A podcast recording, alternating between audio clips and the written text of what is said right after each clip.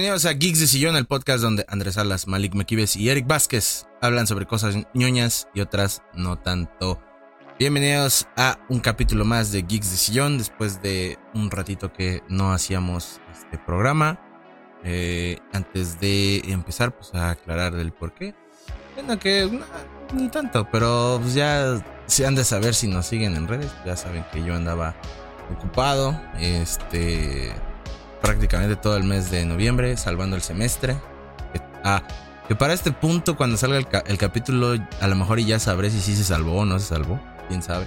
Este, y pues voy haciendo otras cosillas y demás, pero pues al final de cuentas sí les trajimos, aunque sea un poquito de contenido, que en este caso fue el buen Spotty, que aquí está eh, de mi lado. Y pues nada, pero antes de seguir con de qué vamos a hablar y mamás así, Spotty, ¿cómo estás? Ya sabes, con un poquito de dolor de espalda estar cargando este perro canal con videos tan chingones. Ay, hombre, te digo que soy una pinche pistola, cabrón. Sí, güey, sí. Sí, güey. no te duela. Yo nos llegué a 180 y pico suscriptores. Ah, sí, güey, pero. No sé pues, cuántos tengamos ahorita. De tantos que yo puse, no mames. Ah, no es cierto. No, la neta es que ya ¿Cuál es el video más popular del canal, güey? ¿De, de, de, Destiny 2? Bueno, pero pues uno de cuántos, güey. Ah, no mames. De todos, güey. Ah, no creo. Este, nada, la neta es que ya nos vamos a separar, banda. Este es el último capítulo. Ah, no es cierto. Así es, ya me voy con Malik.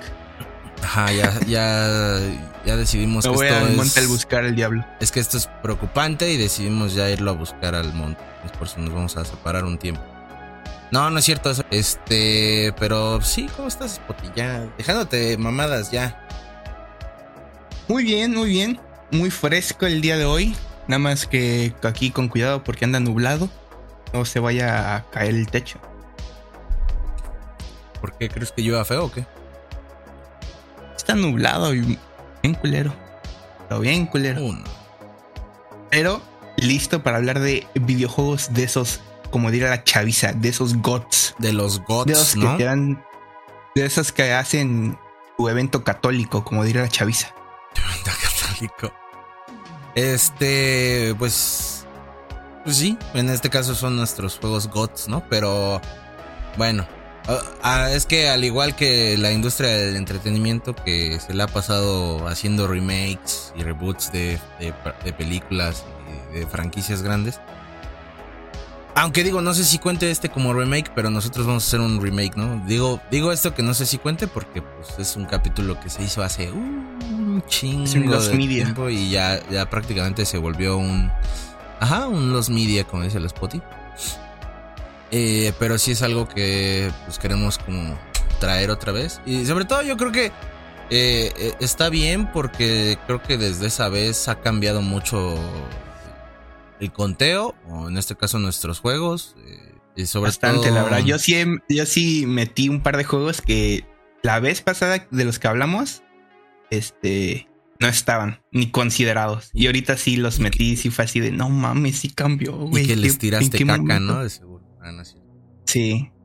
No, pero sí, sobre todo porque pues, ya era como esa parte de, pues, ok, el, el, el top siempre cambia, ¿no? Conforme vas conociendo juegos y demás. Y hay, un montón en general. Eh, en este caso traemos una lista de, juegos.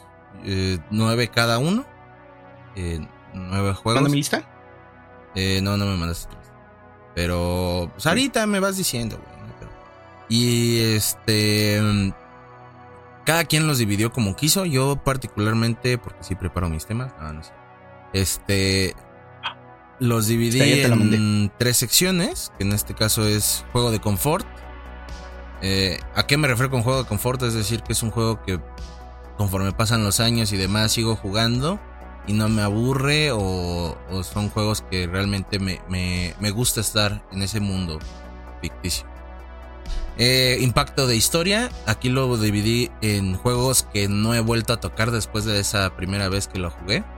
Que sí tuvieron un impacto narrativo y emocional. Entonces ahí también puse ese. Y otro de gameplay, o sea que junta. Pues más que gameplay es como multijugador y que también tiene una buena campaña y demás. Entonces esos son los que así yo lo dividí. Yo sinceramente nada más puse juegos que hasta el día de hoy pienso y digo, ah, lo quiero volver a jugar. Aunque puede que lo haya completado al 100% o haya dicho este, juegos que, que, los, ahora sí que los jugué hasta el cansancio. Yo creo que es la cosa. Los jugué hasta el cansancio, sin embargo, nunca me cansé del juego. Son o juegos que tengan grandes historias que me hayan hecho reflexionar, que me hayan hecho eh, o que me hayan sorprendido, como es en el caso de una de las entregas que tenemos aquí, que no sé si quieres que ya comencemos o nos vayamos Sí, este, pues poco vamos, a poco. vamos comenzando. Ok. Entonces yo, por ejemplo, el juego que puse que definitivamente no estaba eh, la vez pasada que hicimos el video es el Yakuza Like a Dragon. No, güey, Eh, como que de todos te gustó más ese, güey. No, ya, ya, córtale, chavo, ya. Aquí hasta llegó el Es capítulo. que, güey, no, no, no, ya. No mames, es que como tú eres puto. Es que la verdad es ese es el que digo que está ahí porque me sorprendió en exceso. Yo estaba un poco de, de historia. Desde el 2021 creo que empecé a jugar los Yakuza. Inicié por el Yakuza 0 y me seguí Yakuza 0, 1, 2, 3, 4, 5 y 6. Para los que no sepan, todos estos juegos del Yakuza 0 al Yakuza 6 un estilo de peleas callejeras, pues son brawlers, como de hacer combos y ese estilo. Cuando cambian a Yakuza Like a Dragon, no solamente cambian de protagonista, sino cambian de estilo de juego a hacerlo un juego de turnos. Aburrido. Juegos de turnos, a, mí- a mí sinceramente, chinga tu ma- Sinceramente a mí los juegos de turnos no me laten mucho. Pero este, y, y este hasta le había dicho a Eric, yo creo que este me lo voy a saltar. O yo creo que le voy a dar una oportunidad, pero no creo que me vaya a gustar.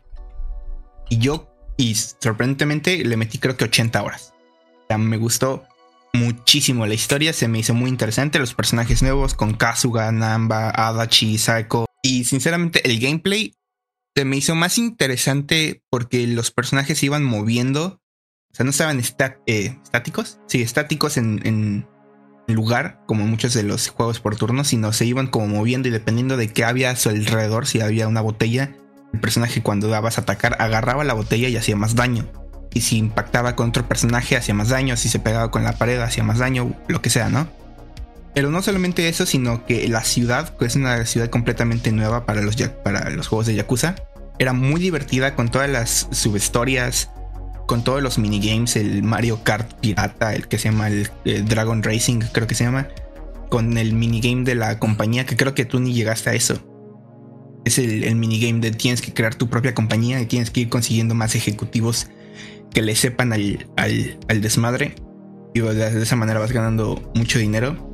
Y todas las, las maneras que podías este, tener estos personajes, porque cada personaje tiene, digamos, sin, como seis eh, trabajos. Los trabajos son como roles. Entonces puede ser que Ichiban sea, digamos, un tanque, que sea un mago, que sea. Entonces puedes ir experimentando tú conforme qué es lo que se te vaya acomodando a tu party. Y eh, tiene demasiado para experimentar y demasiada rejugabilidad en mis ojos, la verdad. Entonces, esa es una de las entregas que definitivamente no estaba el- la vez pasada que hicimos el video.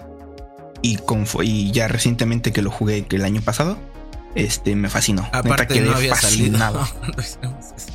No había salido, según yo. ¿No? Según yo salió en el 2010 y... No, ¿no? no, salió en ¿Sí? el 20, ¿no? Porque yo me acuerdo que hasta lo vimos en la conferencia de... Creo. Ah, salió... Ah, sí, cierto, 2020. Ajá. Y no habíamos hecho... O sea, bueno, ese todavía no. Es más, ni habías empezado con las Yakuza. güey. Sí, yo inicié en el 2021 con los Yakuza. Ajá, por eso te digo. Este...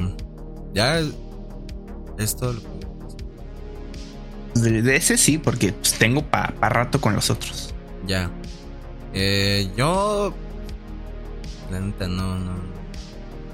Es que como no le gustan los juegos buenos, se van a dar cuenta que va a poner Resident Evil, güey. Se va Ah, a poner que la- probablemente va a poner algún Silent Hill, güey. O sea, va a poner algún... puse Yakuza 3, pendejo. ¿Cómo? Ah, es cierto. Este. Pero es el más culero, güey. Ni los he No jugado. lo digo yo, lo dice toda la comunidad completa. Ni los he jugado, güey, tranquilo. Este, No, güey, es que- ya. Eh, no.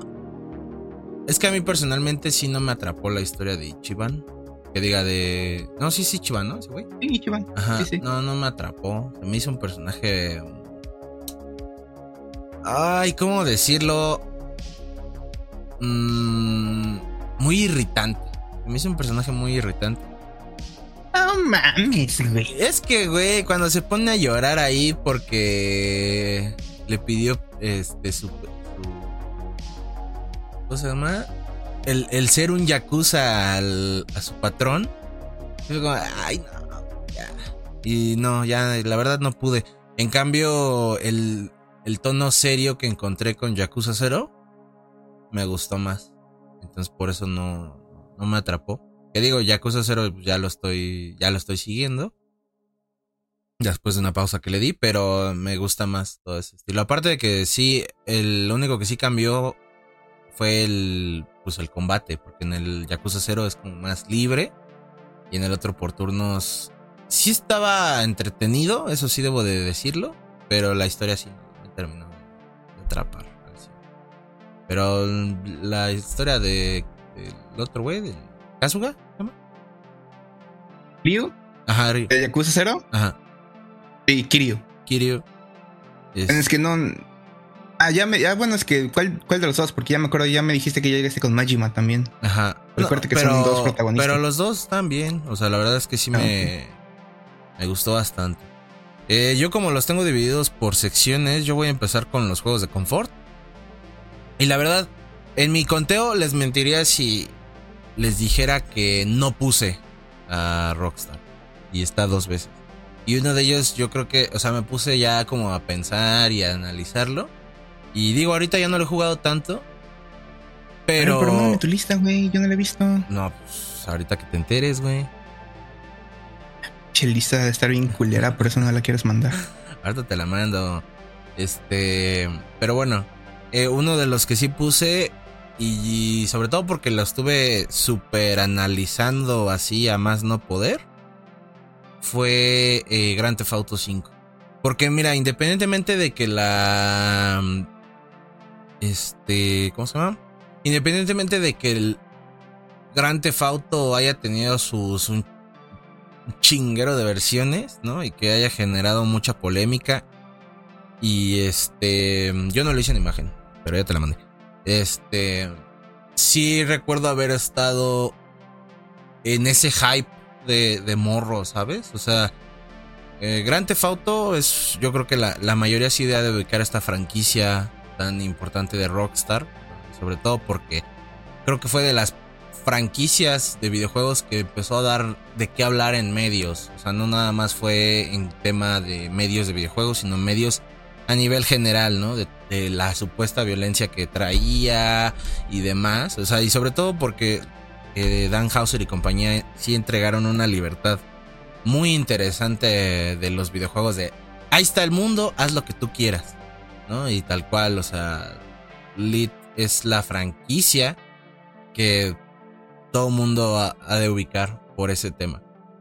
Entonces yo tenía unos, ¿qué te gustan? Unos 13, 14 años cuando fui a comprar Grand Theft Auto 5, güey, a la venta Y definitivamente no teníamos la edad para jugarlo. Y no, y no teníamos exactamente la. si no la, me recuerdo, es este 2000, 2013. Sí, 2013. Porque creo que salió el mismo año que las consolas de la One y la Play 4, creo. Y entonces sí. creo que ese fue como. El cierre. Con The Last of Us, creo que ese fue como el debate de. ¿Por qué nos esperaron a la nueva generación más bien, de consolas? Es que más bien fueron el cierre de la generación del 360 y el Play 3. Y, y este Grand Theft Auto para mí sí, sí me marcó en ese aspecto. Pero fíjate que no tanto por la historia. Si lo estoy poniendo aquí en juego de confort es porque algo que tienen estos juegos, sobre todo Grand Theft Auto, es que me encanta el nivel de atención al detalle que tienen en general. Y para mí ver los santos en una versión HD, así, porque digo, para quien no sabe, pues los Santos los vimos por primera vez en Grand Theft Auto San Andreas. Pero, a diferencia de esa vez en Xbox original, donde pues uno no tiene tanto el conocimiento de los juegos y demás, para mí ver eso, o sea, en ese tiempo ver un videojuego así súper alto, con un mapota. Más de cinco polígonos. Ajá, güey. O sea, fue un impacto muy cañón. La, la campaña sí me gustó. Pero yo creo que donde más le metí mucho tiempo, y por eso digo que es mi juego de confort, fue más meterle como a las actividades extra y al GTA Online.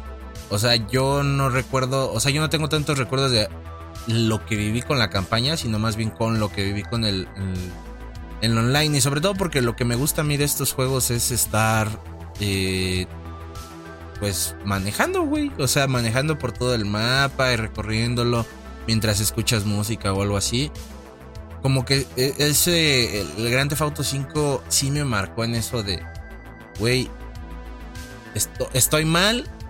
O sea, en cuestión de que me siento mal o así no sé, estoy enojado, estoy triste, lo que sea, me pongo a manejar ahí, se me pasa.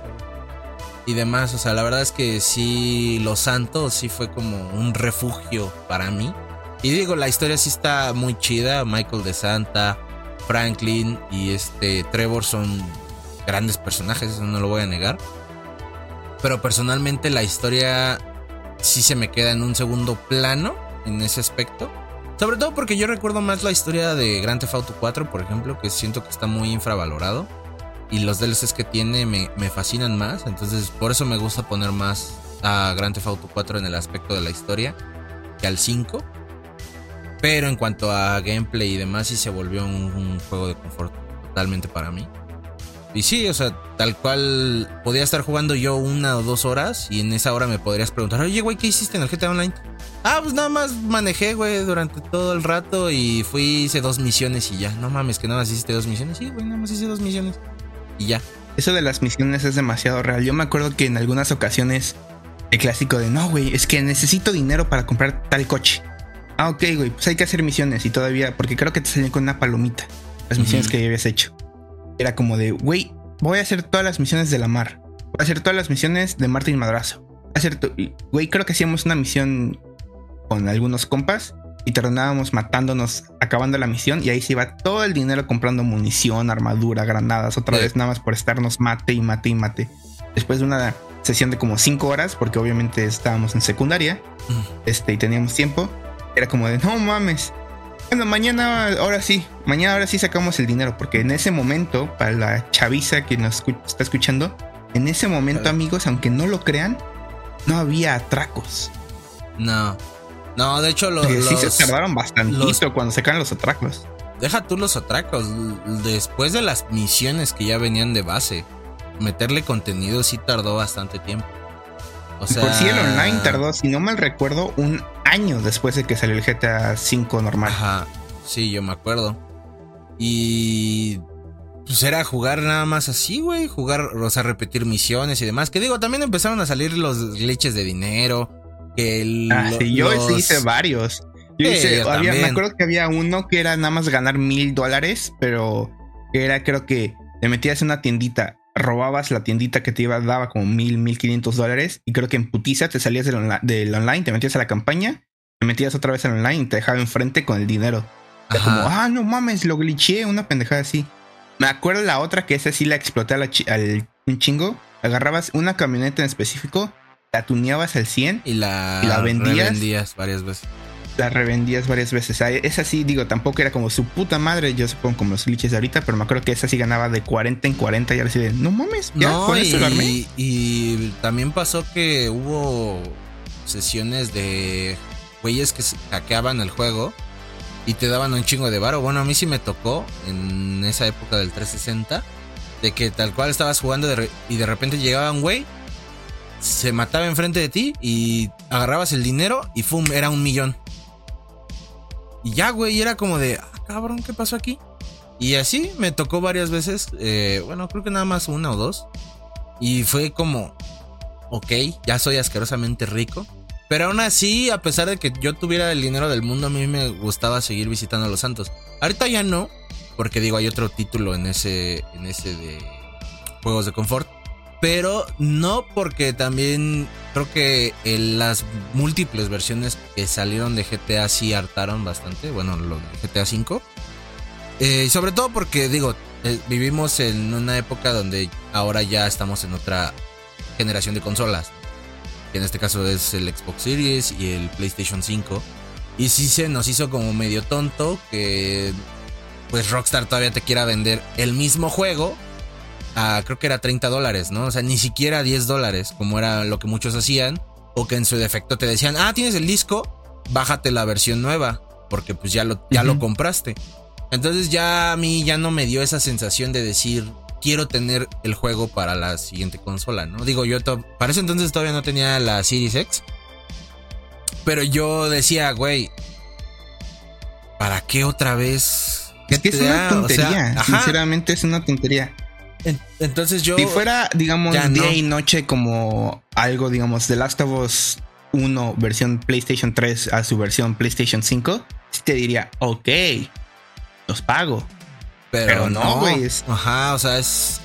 O sea, es como el, el del One, pero según mejorcito, pero por lo que vi en videos así dicen que es la misma cosa. No, no cambia nada.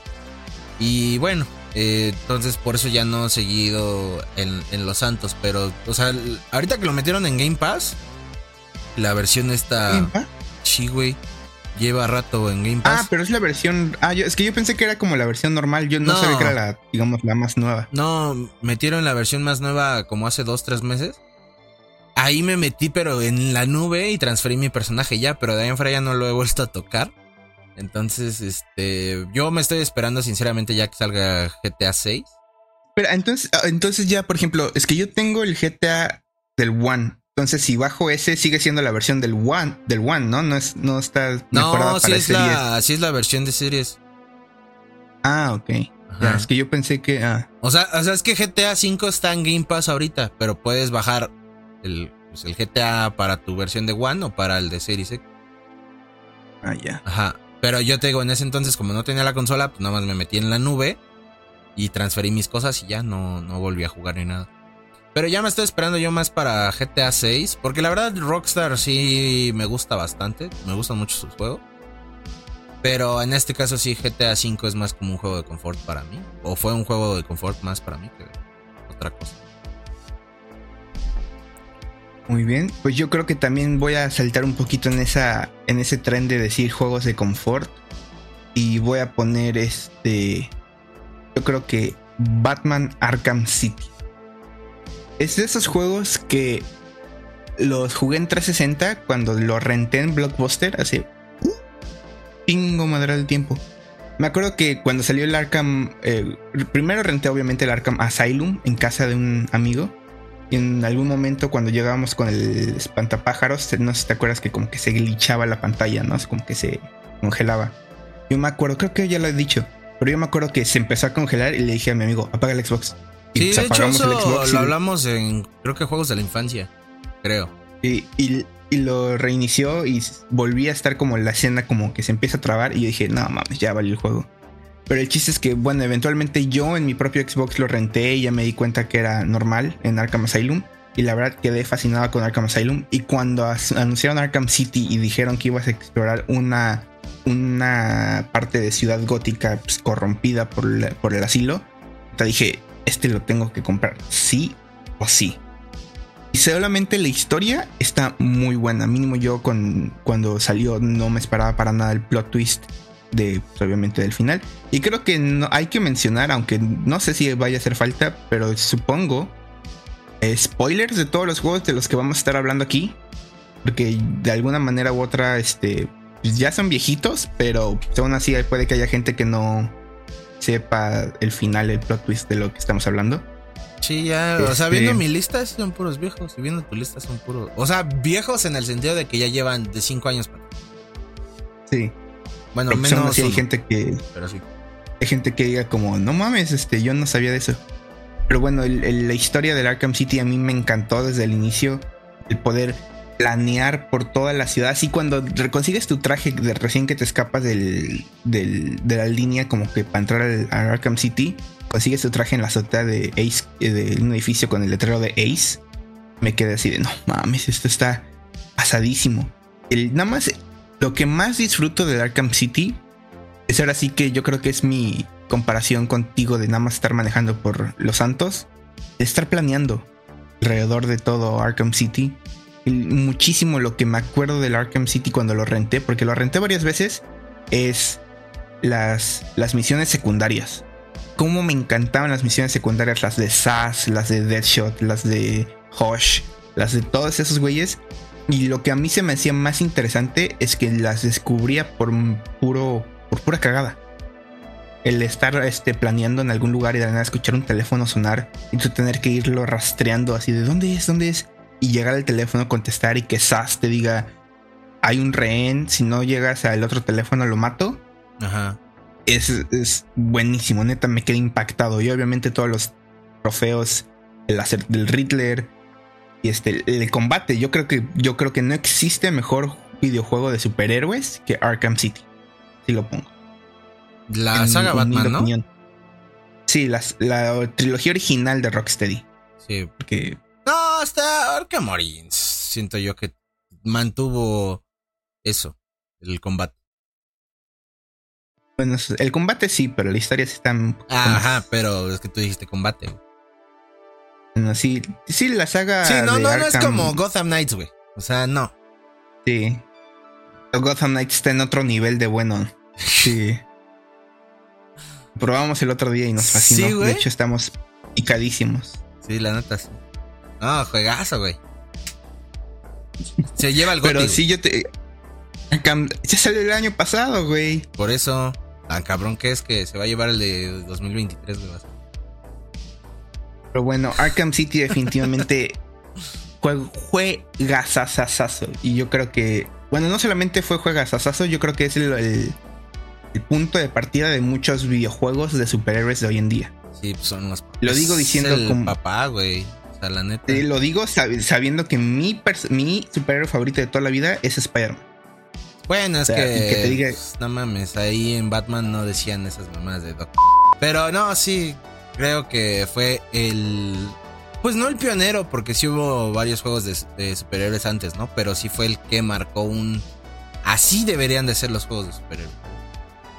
Y digo, creo que se ve reflejadísimo en lo que hizo Insomniac. Definitivamente el juego te hace sentirte como Batman. Ajá. Y por eso digo, o sea, el, el Insomniac de Spider-Man se ve que tiene mucha inspiración en ese tema, ¿no? que te hace meterte en la piel del personaje. Y ni se diga, digo, yo sí lo iba a meter, pero quise cambiarle un poquito a ese top de la otra vez, entonces por eso ya no lo metí.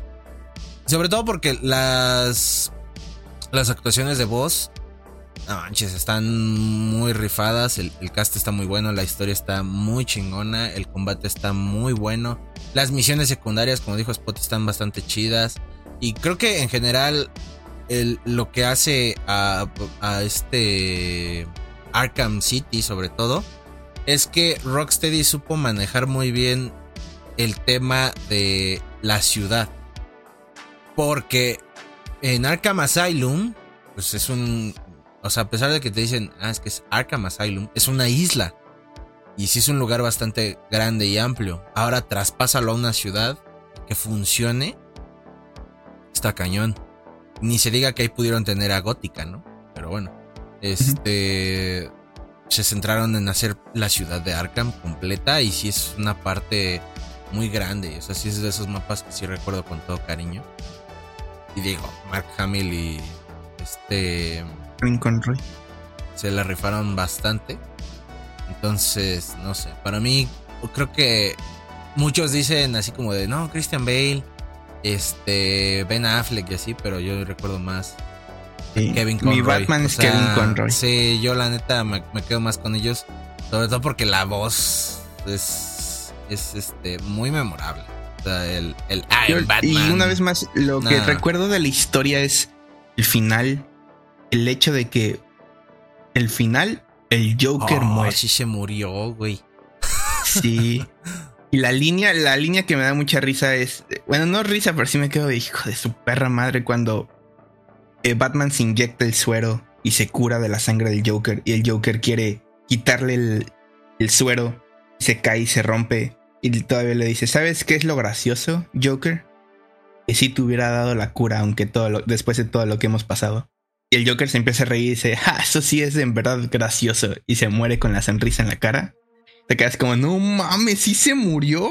Pero aparte que llega Gordon con la policía y les deja el cadáver ahí y Batman se va, güey.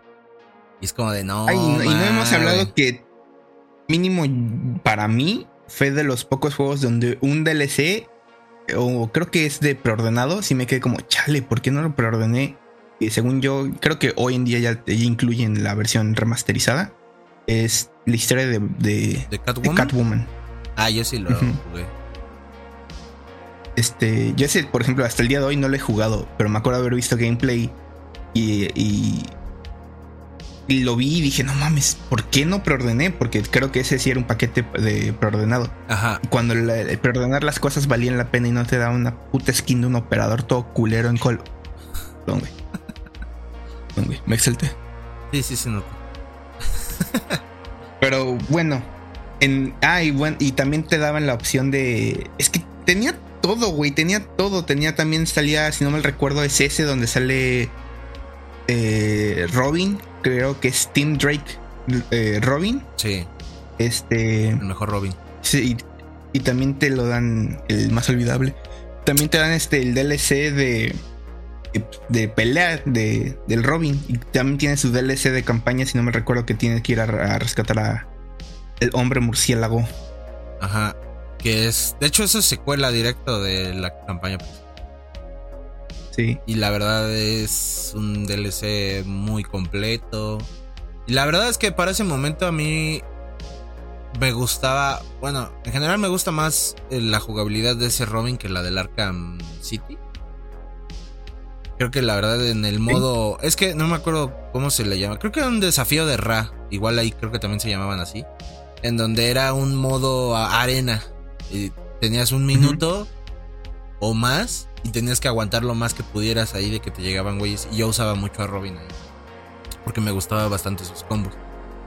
Y la verdad es que sí es un juego bastante completo. Ahorita con el. Y para remaster- terminar, neta, para, tengo que, para terminar, la, así la cereza en el pastel, decías, ah, está muy divertido, pero si tan solo me gustaría jugar algo de disparos relacionado con Batman, con mis amigos, todavía Rocksteady te dijo, no te preocupes, papacito. Ahorita estamos incluyendo en este juego, en este tarjetón naranja que dice Xbox Arcade, Awesome City Impostors. No manches, papá. No, Un shooter en primera persona de. ¿Nunca lo jugaste? lo jugué bien poquito, la verdad no. A mí sí me gustaba muchísimo, me divertí muchísimo. Y me acuerdo que este, una vez más es- lo jugué en. Obviamente en 360, pero costaba. Sí. Y ese lo jugué en casa de un amigo. Y eventualmente por el final del ciclo de vida del juego, antes de que cerraran los servidores, me dieron gratis con Gold. Dije, ufas, de aquí soy. Y sí me aventé hasta que cerraran los servidores jugando Gotham City Impostors. Ya. Era muy, muy bueno. Y ahora que va a llegar a Nintendo Switch, pues igual y denle la oportunidad a la. a la trilogía. Que se me hizo raro que no. Porque era lo que me, me puse a buscar ahorita en. en Facebook. Pero no, sí, parece que nada más es para Switch. Yo pensé que le iban a hacer una versión Next Gen a los, a los otros juegos. Pero no. Pero es que técnicamente. Ah, bueno, no. Iba a decir, técnicamente ya tienen, pero nada más como el remaster. Ajá. Nada más el Sí, no, yo- Return to Arkham, creo que se llama. Ajá. Yo me refería a una Es- son- versión Next Gen a los tres. Para Series. Ah, ya. Hubiera, eso estaría. Hubieran gastado mejor su dinero en eso que en pinche Suicide Squad. Oh, qué la Pues es que sí se ve muy mal, güey. La verdad. Pero bueno, también ahí. Yo creo que estamos hablando de, de 2000. De, de la época de finales de los 2010 a inicios de 2011, 12. Que son cuando los juegos valían mucho la pena reservarlos, como bien dice. Porque justo la venta nocturna de GTA V fue de mis primeras ventas nocturnas. Y me gustaba mucho ir al Game Planet. Porque Game Planet, antes, amigos, te daba cositas chidas por reservar los juegos, güey. Que el póster, que una playera, Mira, que mira, una gorra. fácil. Sí, fácil. Mira, Game Planet, Game Planet, Game Planet, Game Planet, Game Planet, Game Planet y Game Planet. Ajá, o sea, es que antes de verdad valía mucho la pena ir por un juego físico. No, ahorita ya como que dices, ah, ya lo pido por Amazon. O sea, realmente ahorita ya no es algo tan emocionante el tema de preordenar. Porque sí es algo que tú decías, ¿no? De lo de Call of Duty. A pesar de que a mí es, una franquicia que me gusta, debo de admitirlo, güey. El- lo que te venden como, como el bonus pre-order es una skin. o sea, ya no es como antes de preordénalo, recibe un DLC y aparte la tienda te, te da algo. Por ejemplo, otro, bueno, me estoy adelantando. Iba a decir, pero luego este, hay había juegos de Call of Duty donde el preordenado era un mapa de zombies, güey. Por eso, Era, era, como, era ah, un. pues es, es contenido completamente un nuevo, no es DLC. un skin. Ajá. Sí. O sea. Y decías, ah, pues sí, jalo. Yo, porque yo me acuerdo que antes te ibas al. O sea, te dabas. Comprabas tu juego en preventa. Y tenían en, en los tickets, no sé si te acuerdas, un codiguito que, met- que metías a la página y eso te desplegaba una llave para que tú lo canjearas. Y eso era lo padre de reservar cosas. Yo me acuerdo cuando, cuando reservé el Assassin's Creed Unity. El póster que te daban era el, del, el de la San Diego Comic Con, el exclusivo. Que hasta la fecha todavía lo sigo teniendo. Y era, Yo no sé si se alcanza a ver. y era por eso, güey. Aquí arribita. No si se alcanza a ver. Yo igual preordené el Unity y a mí lo que me dieron fue un collar de Assassin's Creed. De hecho está ahí arriba. No, se alcanza a ver. ve. Pero. Pero me dieron un collar. Pero, sí es ajá, esas cosas- o sea, te daban algo. A Daban mí, cosas, güey. O sea, no nada Sí. más era.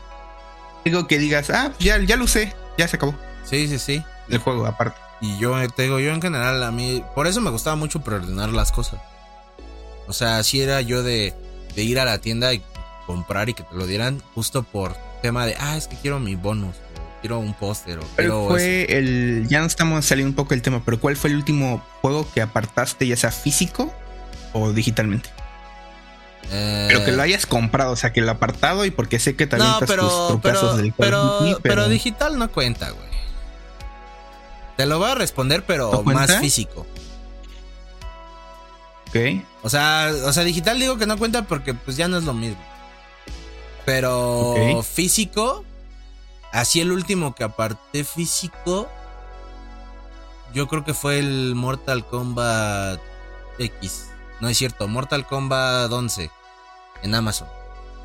Porque te daban una monedita así de como de oro. Y aparte No mames. la edición era la de la cajita metálica y te incluía el Combat Ah, Pack ya. 1 y demás. Y el último que fui así yo a tienda así de toma mi pinche dinero. Así que yo recuerde viendo mis cosas. Yo creo que podría ser Watch Dogs. La edición de colección.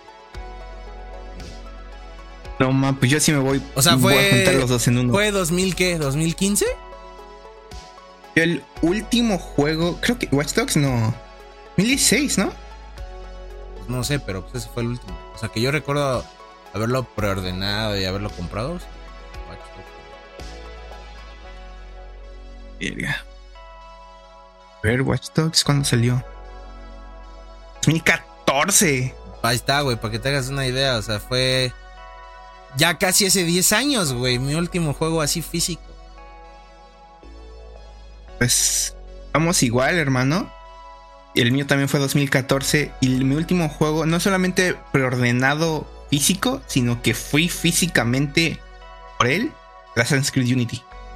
Ya. Ese fue el último juego que preordené físicamente y fui por él. Eh, Porque yo sí he apartado juegos digitales. Este, digo, el más reciente que aparté. Y digo, Ah, sí me sí, arrepiento o sea, un yo poco. también, pero al mismo tiempo es- no mucho. Es que estás de acuerdo que no es lo mismo. Sí, o sea, es lo que te digo. O sea, el último juego que aparté digital fue Anthem. Y lo único que venía fue Kings. sí, yo el último pues fue el Modern Warfare 2. güey.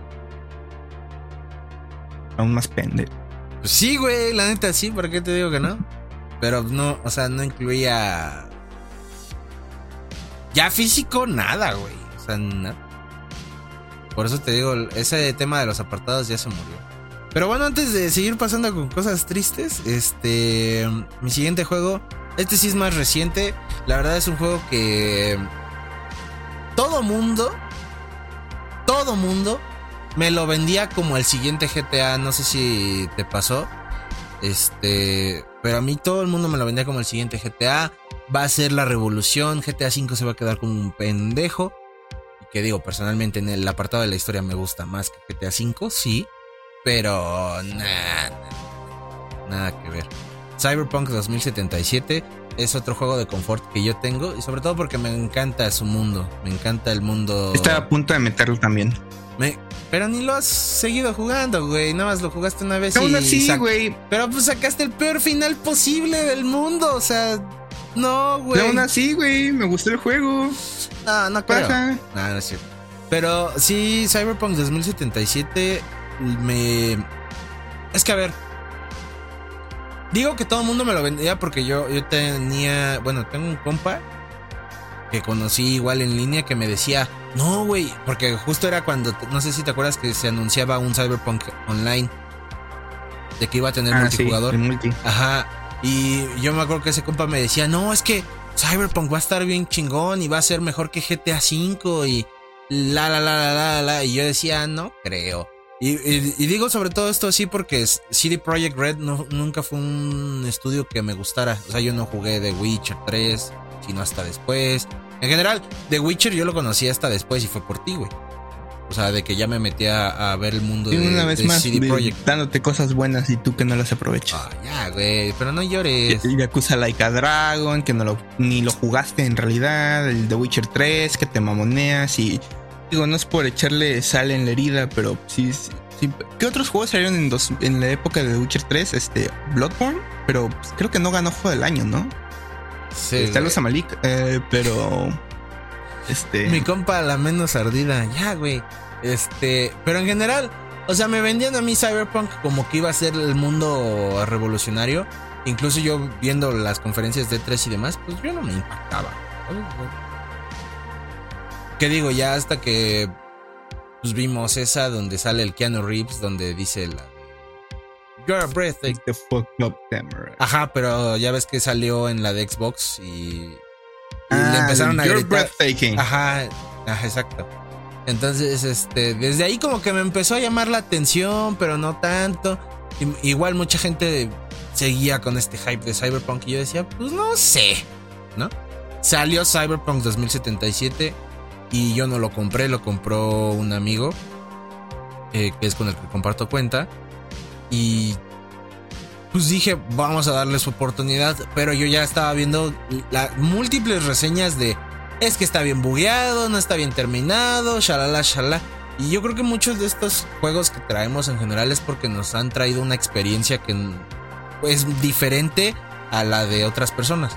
En mi caso, por ejemplo, me va a salir un poquito del tema, pero Assassin's Creed Unity fue un juego que de salida para muchas personas venía súper bugueado, estaba injugable, a cada rato te salías del mapa, etc. Tenía muchos problemas en su lanzamiento. Pero en mi caso particular, me tocó un juego fluido, sin problemas, sin bugs, sin nada. A mí Assassin's Creed Unity me gustó y hasta la fecha me sigue gustando bastante. Porque, Yo estoy en el mismo barco que tú. porque digo, la experiencia en la que yo estuve fue agradable. Fue un Assassin's Creed que disfruté, que, que vamos, seguí jugando y no pasó nada. Hasta que le empezaron a meter actualizaciones. Que digo, ya, para mí ya iba como al final del juego. O sea, si no, es más, si no mal recuerdo, yo ya había acabado el juego. Ya nada más estaba esperando el DLC de Death Kings o algo así se llamaba. Este. Y ya para ese punto yo jugaba online. Y me acuerdo que cuando salieron las actualizaciones, se empezó a, a, a glitchear mi juego. Se empezó a, a tener todos los bugs. Bueno, no todos, pero sí unos bugs que yo nunca me topé. Y lo mismo con Cyberpunk 2077. Cuando yo llegué a Cyberpunk 2077, yo no me topé los bugs que todo mundo decía. Que todo mundo eh, decía de que. Ah, es que en cierto lado el pinche carro vuela, güey. O que luego estás debajo del mapa. O que luego no te cargan las texturas y demás. O sea, en mi humilde Xbox One X, el juego iba bien. Sí tenía sus caídas de cuadros. Pero el único bug que me seguía topando hasta la actualización 1.5 fue el de que le intentabas llamar a alguien. Y ya cuando te querías mover era como si estuvieras caminando hacia enfrente de una pared todo el tiempo.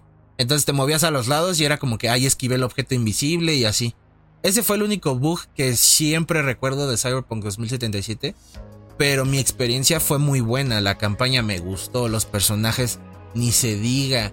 Este, las subtramas que tiene el juego están bastante buenas. La relación que puedes tener con Johnny Silverhand. Cyberpunk 2077 para mí sí fue un juego muy muy bueno y digo para esa época pues estábamos en los años perdidos, ¿no? O sea, la pandemia. Y para mí era el juego de confort porque me gustaba mucho su mundo. O sea, que digo, de por sí como me gusta Blade Runner, ¿va? Pero la ciudad Night City para mí sí fue como lo mejor que había visto para ese entonces. Y estar manejando por toda Night City, tanto en los alrededores de la ciudad como por afuera, en los Badlands. Pertenecer a un crew que en este caso puede ser el de Panam, o tener alguna relación con Judy eh, o Panam, ¿no? dependiendo de cómo hayas hecho a tu personaje. No sé, o sea, todo ese tipo de cosas que hacen que te sientas de cierta forma inmersivo, la verdad a mí me encantaron. Y ahorita que lo estoy jugando otra vez ya en la versión nueva, en la 2.0, sí siento un cambio drástico en cuanto a lo que yo probé en aquel 2020 en comparación a ahorita. Entonces, no sé, la, experiencia que yo tuve con Cyberpunk sí fue diferente a lo que estuve con, con Assassin's Creed eh, Unity, ¿no? O sea que más bien fueron iguales. O sea, a mí no me topé todos los errores que todo el mundo decía, todos esos errores que digo, no es que no existan, sino es que la experiencia de juego que yo tuve fue distinta a ellos y para mí fue mil veces mejor, así de simple. Entonces por eso lo puse ahí en, juegos de confort, porque Cyberpunk 2077 sí es un juego que, no manches, me sigue fascinando. A pesar de que es una historia súper trágica, como todo en este tipo de juegos y mundos de este estilo Cyberpunk, tal cual. Entonces, este, sí es un juego de confort para mí, sí es uno de mis juegos favoritos, la verdad, Cyberpunk. Y ahorita, pues sí tengo ganas de comprar el DLC. La verdad es que sí quiero saber qué chingados pasó ahí en ese lapso de de Vi yendo con los Voodoo Boys, bueno, antes de ir con los Voodoo Boys. Entonces, no sé, ahí ya veré luego si se compra, pero de momento Cyberpunk sí está en mi lista por ese tema. Yo estaba a punto de ponerlo, pero sí me tuve que ir por otro título de CD Projekt Red. Digo, no, no creo que sea como que puta, ¿cuál será? Este, pero sí, definitivamente Cyberpunk es, es genial. Yo creo que estoy en el mismo barco que tú en términos de mínimo el Assassin's Creed Unity. Yo cuando salió, me acuerdo exactamente del bug. Me pasó dos veces en todas mis partidas y fue el mismo bug. Cada vez que hacía un salto de fe, atravesaba el mapa. Me quedaba permanentemente cayendo. Fuera de eso, yo tuve una experiencia 10 de 10 con el Assassin's Creed Unity. Este. Pero con Cyberpunk, aunque yo sí me topé varios glitches, creo que todavía los tengo grabados ahí en el Xbox. Este, tanto glitches visuales, glitches de, que el mapa completamente desaparecía, o simplemente algunas eh, cosas que yo consideraba que le hacían falta a Cyberpunk. Aún así puedo decir que fue una experiencia sumamente chingona. Como tú dices, los personajes te metes mucho con los personajes, este, te adentras con los, lo que sienten ellos y el cómo lidian con esas situaciones. Siento que el otro juego que de hecho no lo puse, pero también estuvo muy cerca, mínimo yo de ponerlo, es Red Dead 2. Pero este. El cómo lidias con las situaciones de estos personajes y como dices, es sumamente trágico. Yo creo que el 80% del juego es trágico media, casi casi. Entonces, este es increíble el cómo desarrollan estos personajes. Yo creo que más que Night City, que aunque Night City también es sumamente impresionante, los personajes en Cyberpunk le dan muchísimo más vida a Night City. Y yo creo que tanto Night City le da más vida a los personajes. Y sí, o sea, yo cuando lo anunciaron, sí estaba feliz porque digo, Witcher 3 es de mis juegos favoritos. Y este, spoiler del título que sigue. Pero cuando vi CD Projekt Red dije, a huevo, lo van a hacer otra vez. Juego del año, sí o sí. Y este, yo sí lo, ese, lo compré, no de salida, ahí me, agarré tantito la cara porque me dije hace ratito, Anthem fue el último juego digital que preordené. Mentira, preordené dos veces Cyberpunk 2077. ¿Por qué dos veces? Porque la primera vez lo atrasaron. Y no sé si fue CD Projekt Red o fue Xbox el que me dijeron, oye, güey, lo atrasaron devolvemos tu dinero. Ah, Xbox fue. Entonces dije, ah, no mames, tengo 1200 pesos otra vez. Voy a apartar otra vez inmediatamente. y lo aparté otra vez. me acuerdo de eso. Y me devolvieron el dinero una vez más porque lo volvieron a trazar. Y ya dije, creo que fuiste tú, Yapsen y Jime y varios amigos que me dijeron, ya, güey, ya no lo apartes, ya. Espérate hasta que salga y ya lo compras. Sí. Este, pero bueno, me acuerdo, ahorita me acuerdo de eso porque ese fue el último juego que creo que aparté 100% tal. Pero igual que tú, este sí me llevé una igual en Xbox One X. La gran mayoría de mi experiencia en Cyberpunk fue la verdad bastante satisfactoria. Sí me lo único mi única crítica es que mínimo yo sentí la campaña más corta. Y digo, sí, comparada a The Witcher 3, sí es más corta. Si no me mal recuerdo, había visto una entrevista donde creo que el escritor eh, de, de Cyberpunk, este, del juego, pues, 2077, llegó a mencionar que la habían hecho, visto las estadísticas de The Witcher 3, que la gran mayoría de la gente llegaba al 60% de la campaña y ahí la dejaba. Por alguna razón decían, lo sigo después, o decían, ya tuve suficiente de Witcher, entonces dejaban el 60%. Entonces lo que hicieron fue hacer que ese 60% de la campaña de The Witcher equivalga al 100% de Cyberpunk 2077. Entonces sí es un juego relativamente más corto que The Witcher, pero aún así creo que tiene la misma calidad al detalle que tiene The Witcher 3. Es que el tema con The Witcher es que... Muy mal juego, no, no es cierto.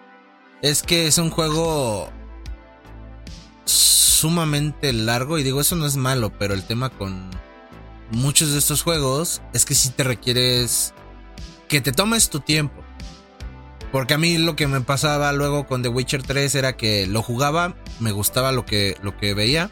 Y ya vámonos que a jugar, este, no sé, güey, el, el COD.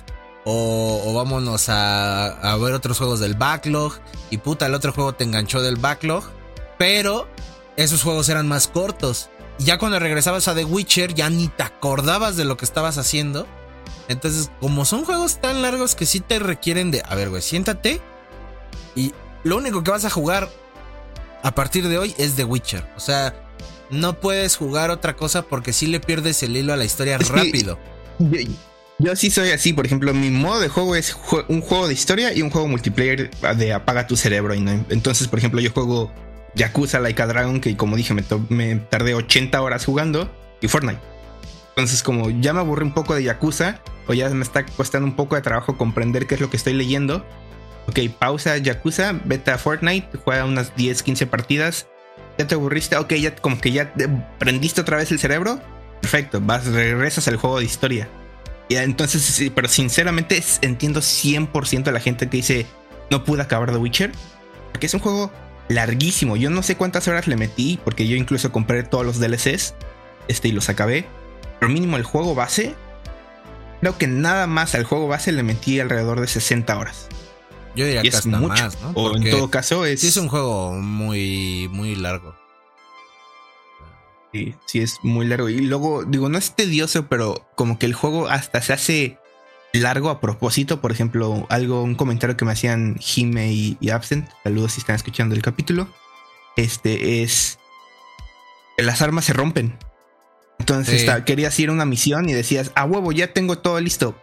Pero mi arma está rota puta madre, bueno, tengo que ir a buscar un herrero para comprarle un kit de reparación o en todo caso para que me repare el arma. entonces ahí se, dan, son esos momentos que digamos del herrero a la, eh, de la misión al herrero son 10 minutos.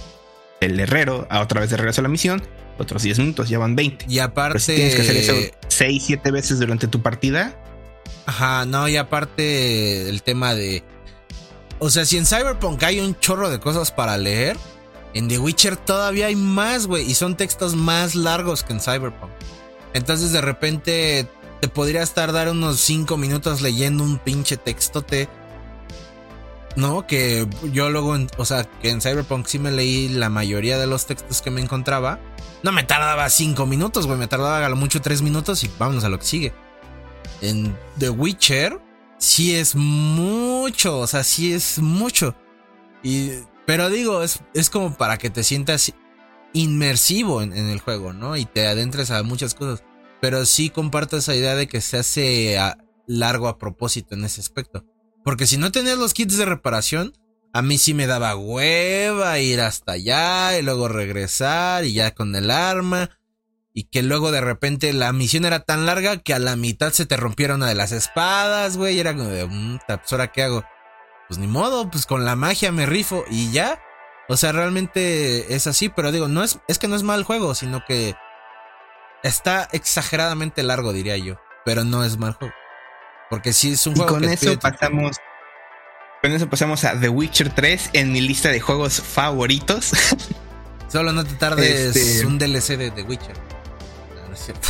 No, es que ya hablamos gran parte de ese, pero no más voy a decir qué, qué es lo que me gusta. Sinceramente, yo este The Witcher lo jugué de pura cagada porque en prepa eh, tenía un amigo.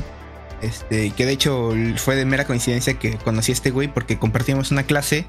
Y en una de esas clases vi que ese güey estaba viendo un video de, de algún juego en su celular. Ajá. Le dije, ah, no mames, eh, ¿juegas X juego? Le, eh, me dijo, sí. Entonces empezamos a hablar, bla, bla, bla, bla. Y me dijo, ah, es que yo estoy jugando de. Me gusta mucho The Witcher. Yo creo que en ese momento había terminado de jugar este Arkham Knight. Y le dije, no, pues yo acabo de terminar de jugar Arkham Knight. Y me dijo ese güey, ah, no man, yo le traigo muchas ganas al Arkham Knight. Y le dije, ¿es que te lo presté? Cambio. Y me dijo, ah, Simón. Me y yo le presté el Arkham Knight. Dar nada a cambio. Y ese güey, muy buena onda, me dijo, ten, te doy el The Witcher 3. O sea, como para que tú lo juegues. Todavía de, no, güey, estoy bien. Gracias. Pero bueno, dije, está bien. Lo agarré y lo instalé. Quedé enamorado. Ese güey, yo creo que a la semana me dijo, ya acabé Arkham Knight. Y yo, una semana después, no mames, creo que no llevo ni el 20% del juego. Quiero más. Pues ya le tuve que devolver su juego y eventualmente compré yo The Witcher de manera digital. Y sí, me quedé perdido en el mundo, en el en estar investigando cada pinche signo de interrogación que aparece en el mapa, cada, o ver si como dijo Eric, cada carta, qué está pasando, porque hay una mancha de sangre al lado de esta carta, porque esta carta tiene una mano pegada, porque, o sea, el estar investigando, el estar peleando, el estar consiguiendo dinero para, ay, vi una runa que necesito, vi una espada que me gusta, vi una armadura que me gusta. A ver, necesito conseguir el dinero para ir a comprárselo a este comerciante o necesito ganar esta partida de Gwent para poder conseguir la siguiente pase de la misión. O sea, digo, es un RPG, ahora sí que clásico en todos los sentidos, pero creo que es un RPG muy bien hecho. Y esa es la cosa que creo que el último RPG bien hecho en mis ojos que yo había jugado había sido creo que Skyrim. Entonces, sí, ya había pasado un tiempito desde que había jugado un RPG que diga, su puta madre está está muy bueno y que te metas así de lleno. Y la campaña, la normal, está muy buena. Pero lo, sinceramente la que yo mismo yo considero que incluso mejor que la campaña original es el DLC de Sangre y Vino, Blood and Wine. Es el segundo DLC. Puta, ese DLC como amé el nuevo, la nueva ambientación que es como estilo, como si estuvieras como en las afueras de Francia. Obviamente no es Francia. eh, pero se siente como de ese estilo de, y aparte hay vampiros, está todo ese estilo que te digo que es como francés, mucho como con el vino y la elegancia y gótico de ese estilo más o menos, pero no, es como más este, ah, como de, ay, el renacimiento, estilo Ah. renacimiento, este tipo renacimiento que eh, hay mucha prosperidad, pero al mismo tiempo, eh, eh, digamos, en, en del, ahí en las afueritas de la ciudad está pasando algo horrible y cosas por el estilo. Y la historia me gusta mucho con los vampiros y meten un nuevo estilo de- no de juego, un nuevo estilo, algo más a la jugabilidad que lo hace más, que te hace explorar aún más esa parte. Sinceramente me fascinó el The Witcher y sí le metí horas y horas y horas. Y estaba a punto de poner Cyberpunk, pero mínimo The Witcher 3, yo siento que me dio una experiencia un poquito más completa de lo que mínimo mí Cyberpunk me... Sí, me porque entregó. era lo Hoy que decías cuando platicábamos. Es que Cyberpunk sí está como muy recortado. Era algo que me decías, como que sientes que le faltaban cosas. Que yo supongo que es lo que pues, está en el DLC, ¿no? Puede Phantom. ser. Yo, por ejemplo, el punto que donde dije, no mames, neta, creo que es cuando tienes que ir a ver a, a la hermana, se me fue el nombre. ¿Tayako? Este. ¿Cuál A una de las hermanas de. ¿Te acuerdas que.? Ay, es que está el papá, el viejito que mata, que su hijo mata. Ah, de los, luego- de los Arasaka. Arasaka, ajá, y ves que tienes que ir a ver a su hermana a un restaurante. Sí. Pues es Bueno, el ahí último. claramente Ajá. Exactamente es a lo que voy. El juego te dice, este es de las últimas misiones. O sea, asegúrate que tengas un save. Dije, no mames, yo juraba que iba a la mitad del juego. Ajá. Entonces en ese momento yo sí me quedé como, o sea, el 60% que dijeron estos güeyes de The Witcher sí es real. Y sí se, y se siente muy cabrón. Aunque bueno, ya cuando era algo que igual estábamos hablando, ¿no? De que este es que tú habías hecho más principales que secundarias. Entonces yo para cuando llegué a esa parte, yo ya había completado el mundo al 100%. O sea, ya no me faltaba nada. Esa es la cosa. Yo sí había hecho más este, principales que secundarias. Pero no sé si te acuerdas, yo tuve un momento de un lapsus pendejus. Donde por alguna razón te dije, güey, está glitchado mi juego. Ah, y era sí, ya. De lo de Panam. Lo de Panam. Ajá. Para dar contexto, yo, mi juego decía habla con Panam. Pero yo no encontraba Panam. Este, porque Eric me decía, está en, está en el, en el antro, está en Afterlife. En el, Afterlife. En el Afterlife. Y yo así de, güey, no, la, no está. O sea, y claramente el objetivo es habla con Panam, pero no está. Me dice Eric, pues ponte a hacer misiones o ponte a hacer algo para que cargues otra vez el mapa, para que como que reactives el juego. Me puse a hacer absolutamente todas las misiones secundarias. Me puse a hacer todas las misiones del ciberpsicosis me puse a hacer absolutamente todas las misiones de las cartas del tarot. No, no pasaba nada con Panam. Hasta que ya se terminó mi lapsus pendejos y me di cuenta que el objetivo no estaba en Afterlife, sino estaba en otro lugar. Y hasta que fui y ya, ah, no más. Y este. Ya puedo continuar con la campaña. Pero sí te digo, o sea, sí jugué al. No, al 100, pero en una gran cantidad el Cyberpunk. Y aún así, ese fue. No, se sintió corto. O sea, por eso te digo que. Es que cuando tú llegaste al final me acuerdo que todavía no terminabas ciertas misiones. Así. Y yo cuando llegué al final, yo ya había acabado todo, güey. O sea, yo ya me había tardado en que los del Delamain, que eligiendo la facción en donde me quiero quedar, que este eh, ayudando a Ward con su sobrino secuestrado. O sea, yo ya había estado haciendo cosas y ya cuando llegué al final sí fue como de, ah, no mames. ¿No? Entonces sí, eh, sí fue ese momento de que pues, te habías... O sea, de que tú, tú pensabas que ibas a tener algo similar a The Witcher 3. Pero porque te digo, supongo que pues, tú no hiciste, o sea, tú no pasaste tanto tiempo en las secundarias como yo. Pues, fue por eso que llegaste. Pero, pero bueno, supongo que eso se arregla con el DLC de Phantom Liberty. Phantom Liberty ahí se, va a ver. Más cosas que hacer. Y aparte, pues bueno, mínimo yo desde la última vez que lo jugué, que creo que fue en 2020, yo creo que lo compré en enero o febrero de 2021. Ya le han metido más cosas, hasta donde tengo entendido. O sea, sí, secundarias gratis. Yo, este, yo jugué todas las actualizaciones y le decía al Spotty, güey, ya échate tu vuelta de Cyberpunk. Porque bueno, yo sí notaba los cambios que, que te, te decía CD Projekt, ¿no? Eh, me acuerdo que cuando ya habían mejorado más el juego, que fue creo que en la 1.5 o en la 1.6, le dije al Spotty, ya dale una oportunidad porque sí está más jugable. O sea, para ti, ¿no? O sea, porque no lo habías jugado en bastante tiempo. Y dije, igual y. Porque ya le habían metido misioncitas y creo que también ya le habían metido referencias al anime. El Edge Runners. Ajá. Y fue cuando le dije al Spotty, güey, ya date una vuelta. Y y ni ahorita con esta 2.0 que sí está muy cambiado. La verdad es que hay muchas cosas que yo no recordaba del juego. Sobre todo el, el árbol de habilidades lo cambiaron completamente. Ya no es lo mismo que era antes. La pantalla de los mensajes es diferente. Hay muchas cosas que el juego ya lo tiene en otro cosa, en otro nivel. Yo, yo, yo no lo jugué, pero sí me metía después de cada cierta actualización, porque ahí lo tenía en el juego, entonces me enteraba yo porque me metía en los juegos y se tenía que actualizar este, se tenía que actualizar, me trabé se tenía que actualizar Cyberpunk y pinches actualizaciones de 30 gigas y era de su puta madre, ¿qué están pasando? En, cuando compré el Series X, sí me metí al Cyberpunk, nada más para decir, a ver si corre mejor en el Series X, porque tengo un compa que ese güey nunca lo acabó. Ese güey lo compró día uno para Series X. Y dijo, no, está, no, no me gustó, así está muy injugable. Que digo, nada más. Este, pero mínimo antes de la 2.0, yo sí me metí a Cyberpunk y me puse a hacer caos a lo pendejo para saturar el juego, explosiones, balazos, que la policía me está atrapando, cosas por el estilo. Y sí corría muy bien incluso antes de la 2.0. Entonces, si me pongo a pensar, si antes de la 2.0 ya corría bastante bien el juego, no me imagino cómo está corriendo ya ahorita. Así es. Pero bueno, ese fue de Witcher 3. ese fue de Witcher 3. Pero sí, no, sí, digo que le des Yo, ahora que tengo la versión de Next Gen del The Witcher, igual ya le doy su chancecita. Mira, ¿qué te parece esto? Mira, de, tú inicias de aquí en lo que, Witcher 3. De aquí en lo que sale The Witcher 4, que ya anunciaron que sí están trabajando en esto.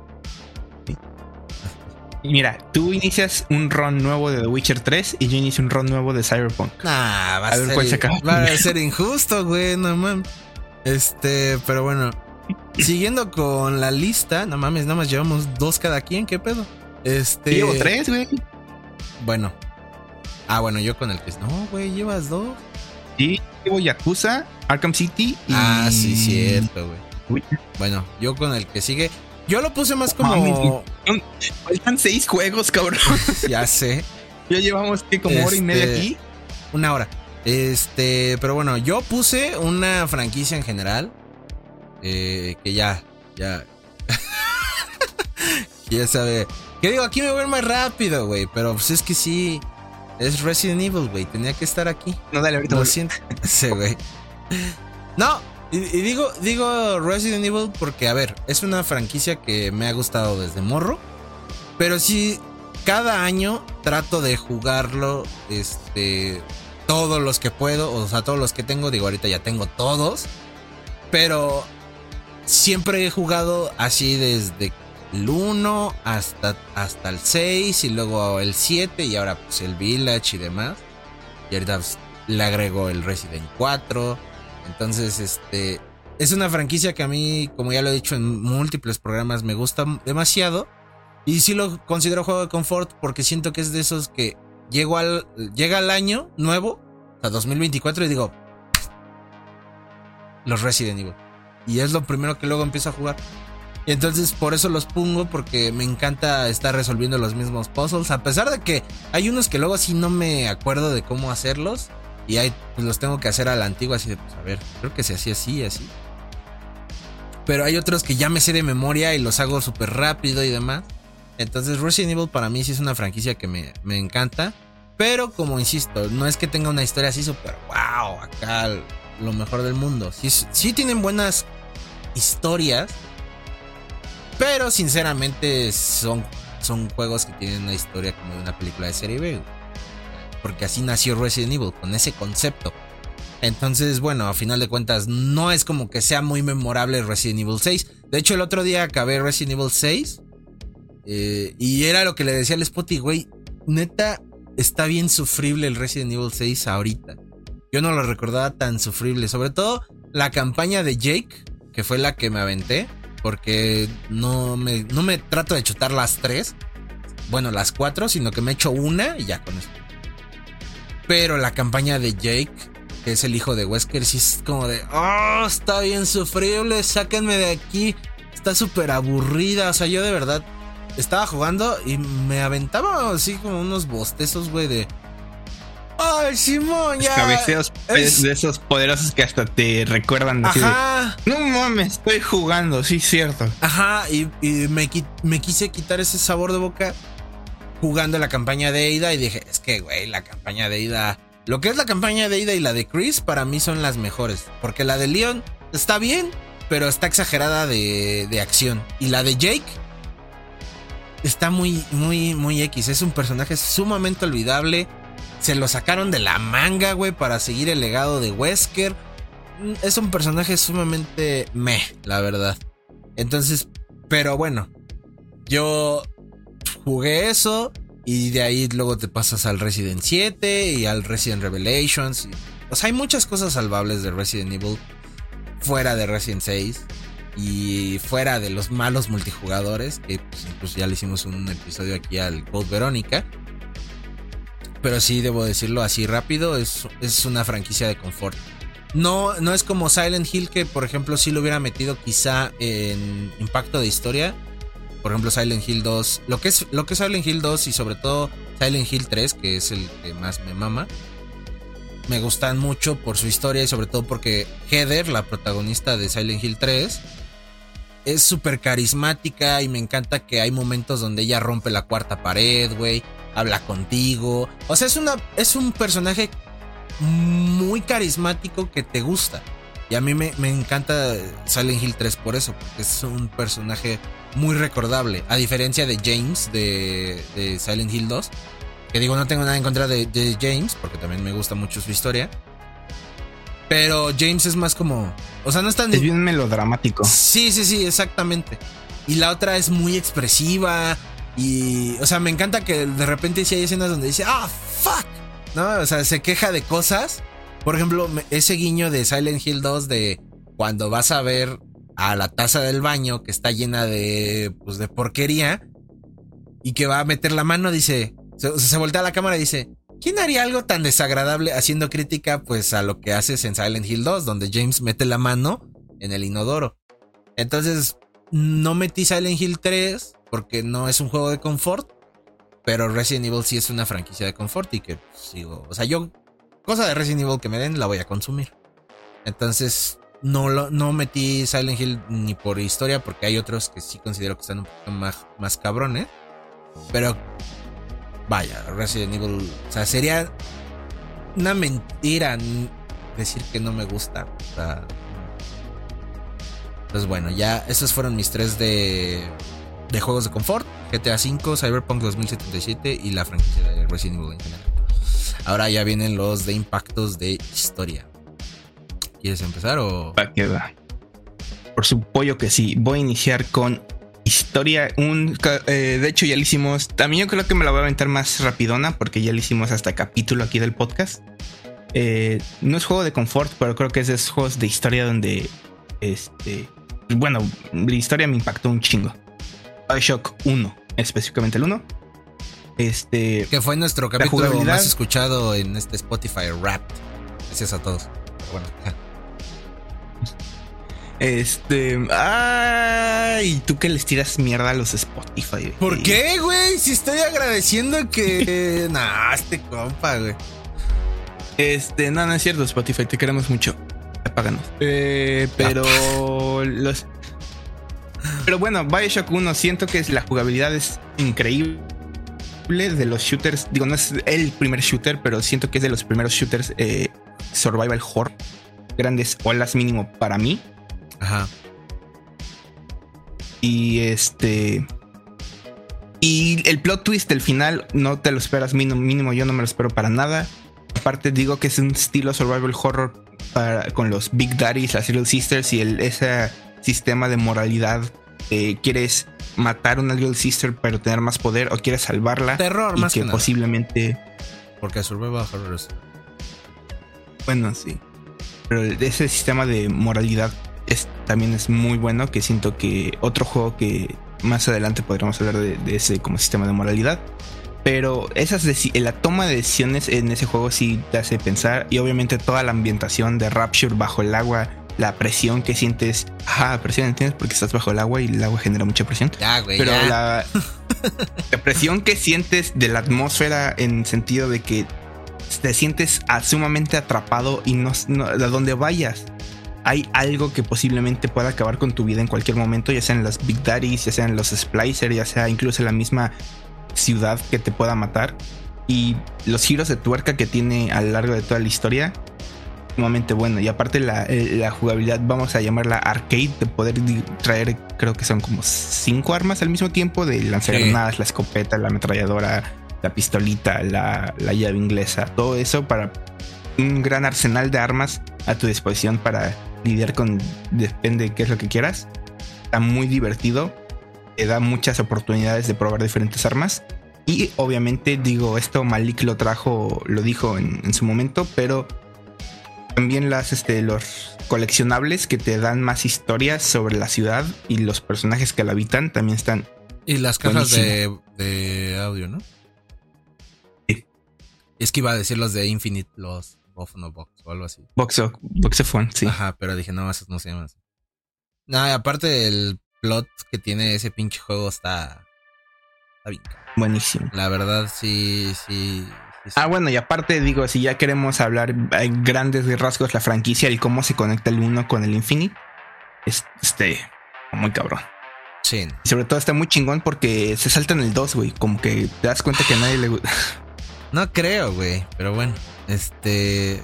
Ese fue Bioshock, ese Yo creo que ese lo podría, eh, si seguimos tus categorías, yo creo que se lo pondría en juego de historia o tal vez de impacto.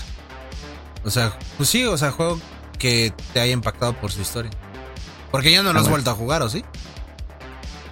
Desde la última vez que jugamos, que lo jugamos para reseñarlo, no, no lo he vuelto a jugar. O sea, ajá, pero ganas no me faltan. No, yo por ejemplo, yo puse de esos que no, no he vuelto a, tocar, güey. Para nada. En este caso, hice medio trampa porque están dos juegos en este puesto, pero son de la misma compañía. Es Telltales The Walking Dead y The Wolf Monk. Puse estos dos porque la verdad, a pesar de que Telltales The Walking Dead tiene eh, varias temporadas, bueno, cuatro, la tres es, es creo que la peorcita, a mi opinión. Pero lo que es la 1, la 2. La 3 es donde no juegas como Clementine, donde juegas como David. No, no es David, es Javier. Ah, bueno. Ese güey. Sí, sí, es la persita. Sí, es donde sale Jesus. Ah, sí, sí, ya. Ya me acuerdo. Es, la persita, la verdad. Porque siento que son historias que no, no tienen tanto impacto. Pero. No mames, es que. The Walking Dead. Para, o sea, para ti, para mí es una franquicia que nos gusta un chingo. Ya sea el cómic y la serie. En eso, en eso estamos de acuerdo, ¿no? Pero. Por Fear. No, World, Beyond. No, seriasa, güey. No, no mames. Véanla. No es cierto. Este. Creo que. En el mundo de los videojuegos. Hizo algo que. O sea, yo creo que la gente no se esperaba algo así tan cabrón. Nos dio Telltale. La primera temporada es magnífica. Los personajes son entrañables. El pinche Lee lo quieres como un padre, güey.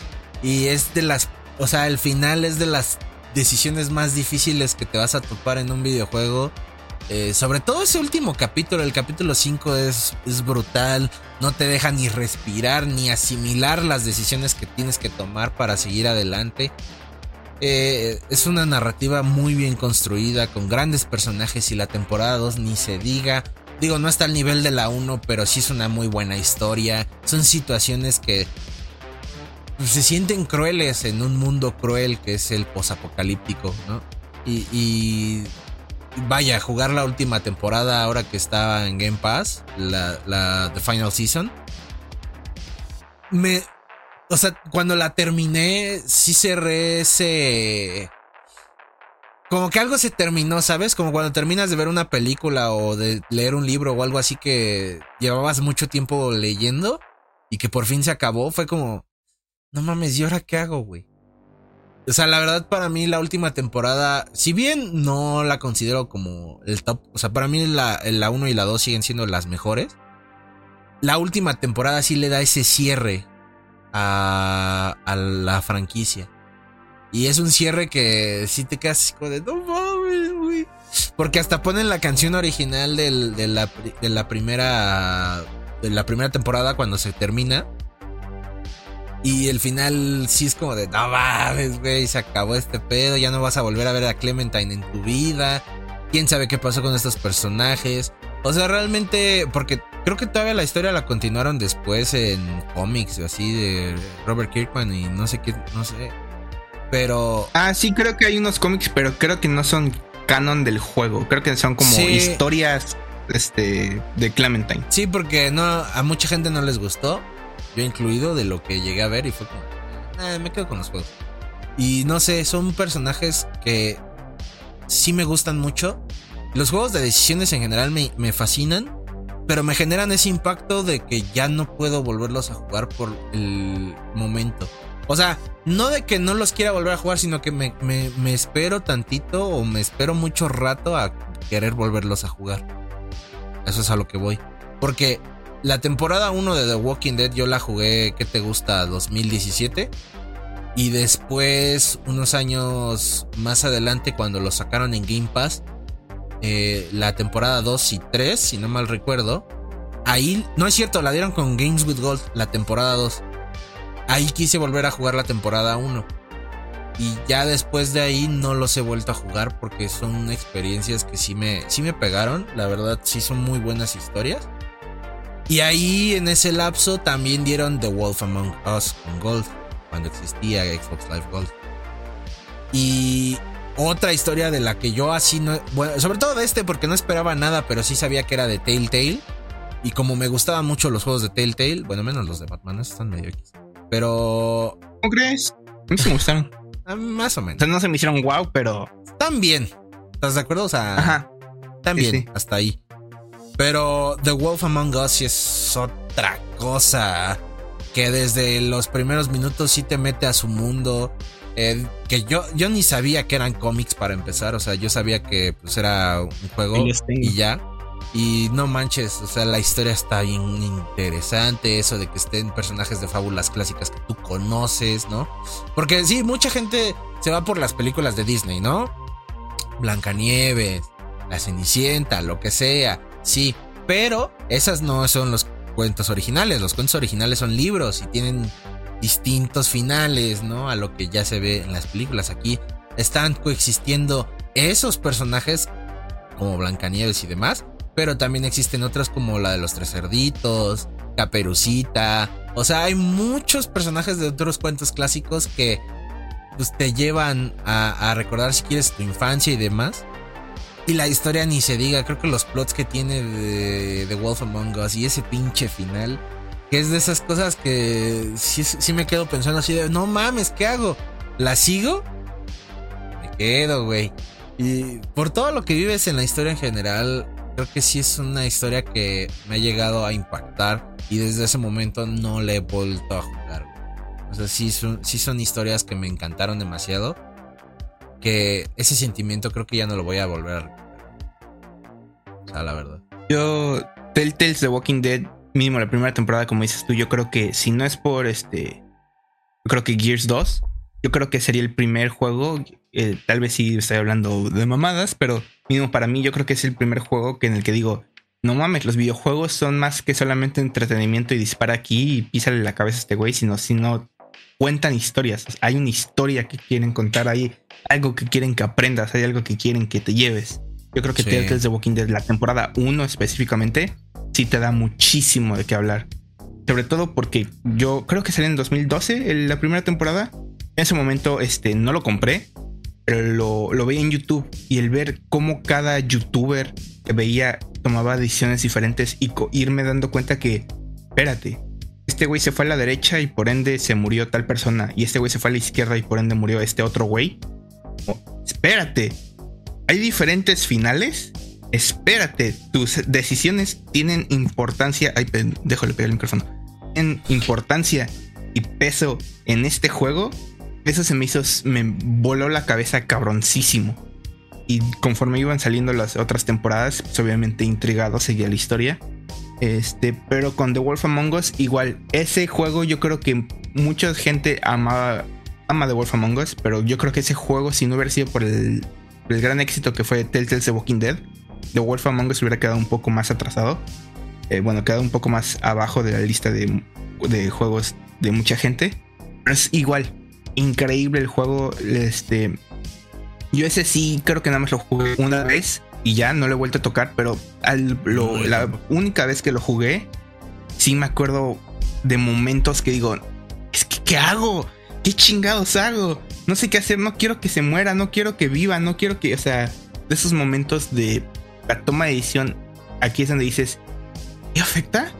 No, no va a afectar son los personajes, las voces. Y aparte, a mí algo que me gustaba mucho en los juegos de Telltale es que yo creo que tenían una muy buena relación con sus actores de doblaje.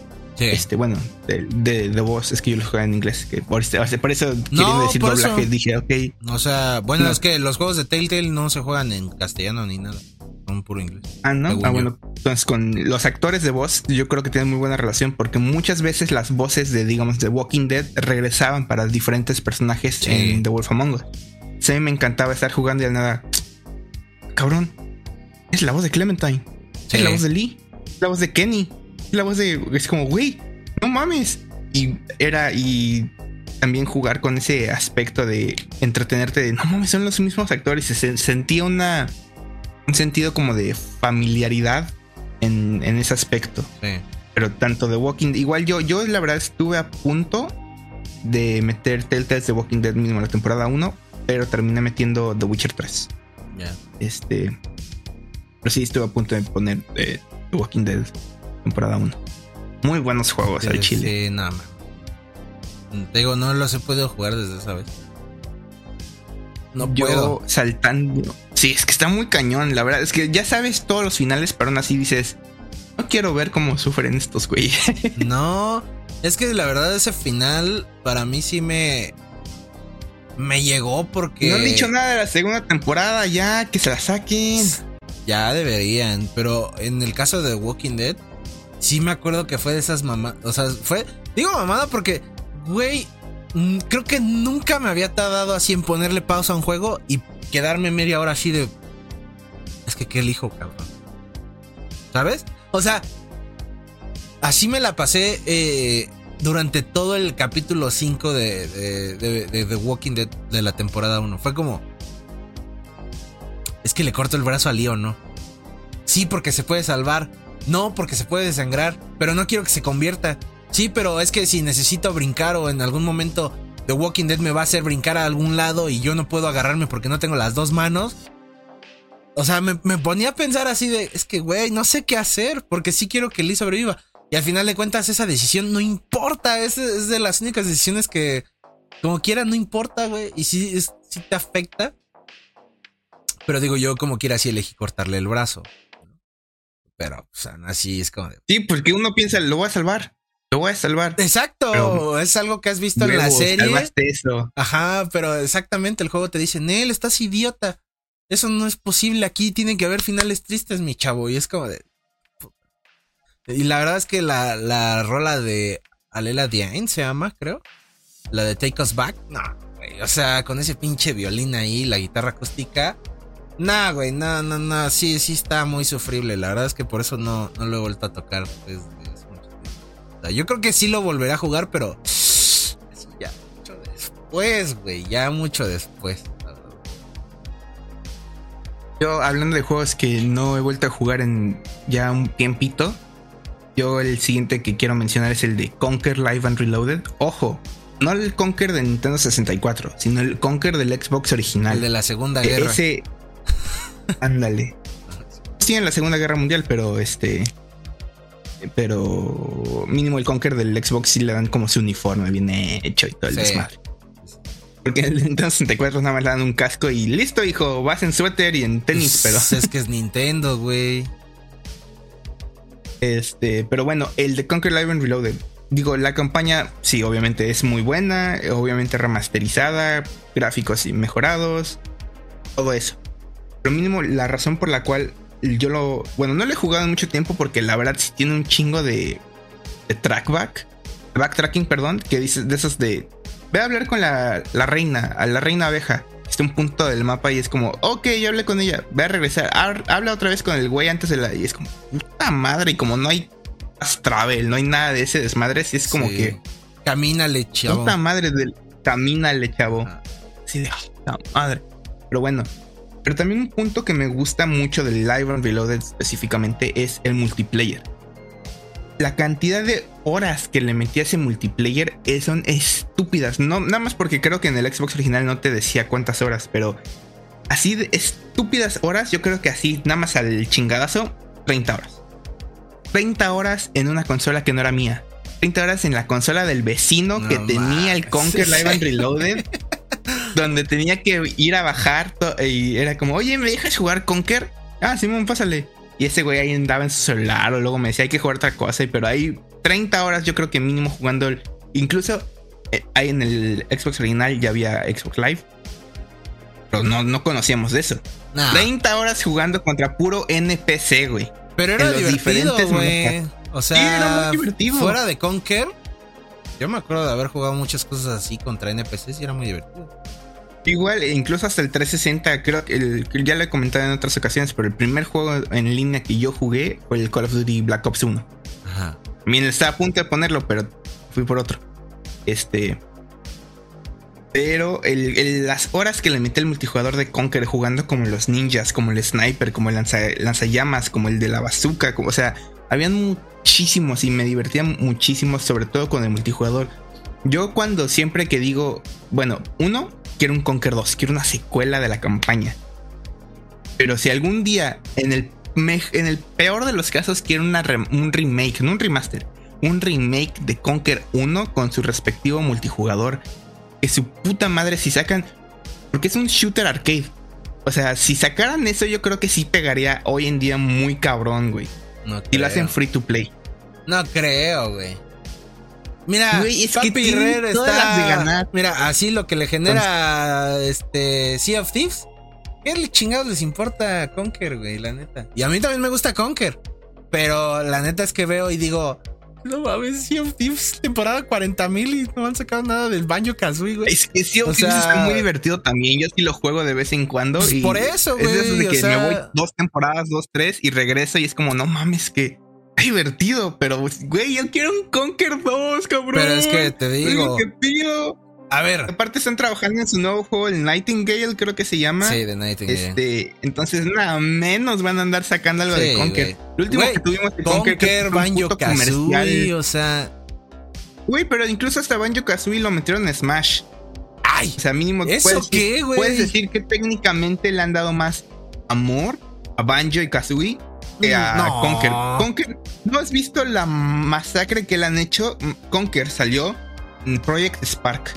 Por eso. Eh, y ahí, esa era la gran. Al regreso de Conker. El regreso de los grandes de, de, Rare. Era el regreso de los grandes de Rare. Y usaron a Conker para su puto comercial de. ¿Cómo se llaman los lentes? Los HoloLens, creo que se llamaban. Sí. Para su puto comercial. Y aparte era un Conker todo pinche escuálido, anoréxico, cocainómano. Le daba el foco bien cabrón porque estaba bien pues así era Conker, güey. No, güey, es que no, no, no, no. No, no, pero. No mames. Y ya no ha habido nada de Conker. Bueno, y también ah. recientemente me puse a investigar un poco de Conker y que sí, efectivamente, cuando acabaron el, el remaster original de, de Conker del Xbox original, este, ya estaban escribiendo la secuela ya tenían todo planeado, con un montón de referencias nuevas a películas, series, lo que sea. Y justamente los compró. Ahora sí que en este salió, terminó, siendo Microsoft el malo porque compraron este Rare y le dijeron a Microsoft, tenemos una idea de Conquer. Claro que sí, papito, pero primero me sacas un banjo Kazooie, Nuts and Bolts, y después ya nos podemos hablar. Yo digo que ahora que ahora que tienen Activision con Toys for Bob, deberían de revivir franquicias así. O sea, lejos de Crash, porque obviamente se ve que Crash, yo siento que Microsoft ahora la va a explotar. Y le va a decir, mira PlayStation, lo que creías que era tu mascota, ahora es mía. Así siento que le va a decir Microsoft. Este, pero siento yo que con Toys for Bob pueden revivir esas franquicias. O sea... Espero que sí. Sobre todo porque... escuche, hermano. Rare tiene... pues es que Banjo Kazooie siento yo que es muy memorable. Y quieras o no, sí, sí siento que puede. ¿O ¿Por qué no chingue su madre que nos traigan el juego de Donkey Kong de Nintendo 64 que hicieron esos güeyes en el ah, Xbox? No, no, no, Nintendo no le gusta eso. Este. Pero siento yo que Toys for Bob puede, puede ser. pero bueno. Si estaban buscando revivir Guitar Hero, güey, yo, ¿por qué chingados digo? Toys for Bob puede sacar algo así, güey. Siento yo que no les va a costar tanto. Y puede salir algo bien como Crash 4, güey, que es una gran secuela. Que pinche gente me caga porque mame y mame con que quieren una secuela de Crash 4. Y yo creo que es por eso que no sacan eh, el, el Conker. Porque mucha gente mamaba así de que, güey, necesito un Crash 4 ya, papito. Ya me entregaste la colección, quiero una secuela de Crash. Sacaron la secuela de Crash, no le fue bien en ventas. Y siento yo que es por ese tipo de cosas que no se la quieren jugar a decir, ah, es que si sacamos una secuela, nada más la va a comprar el Spotty, güey, y no me va a rendir. O sea, la verdad es que siento que es por eso. Creo, güey. yo, o sea, es que yo lo veo así, digo, se entiende. Pero bueno. Pero esta fue mi elección Conker, porque también es de mis plataformas favoritos. O sea, también, punto. O sea, ¿qué más quieres? ¿Qué más quieres? Y más que un remake o una secuela, güey. No, no va a pasar. Este, y volviendo a, la lista, eh, yo sí metí Red Dead Pero los metí como franquicia. Porque creo que además de GTA, no hubo un juego que me hizo despertar temprano por jugarlo a las 7 de la mañana, que no fuera Red Dead. Y digo esto porque esto es real, o sea, yo creo que iba a mis cursos. ¿Cuándo salió Red Dead? En el, en el 2018, ¿no? Ajá. Sí, yo todavía iba a, mis este, cursos para hacer el examen a, entrar a la universidad. Y me acuerdo perfectamente que iba a salir Red Dead, incluso cuando anuncia. Es más, cuando Rockstar cambió su foto de perfil por una R en rojo, dije, no mames, es Red Dead.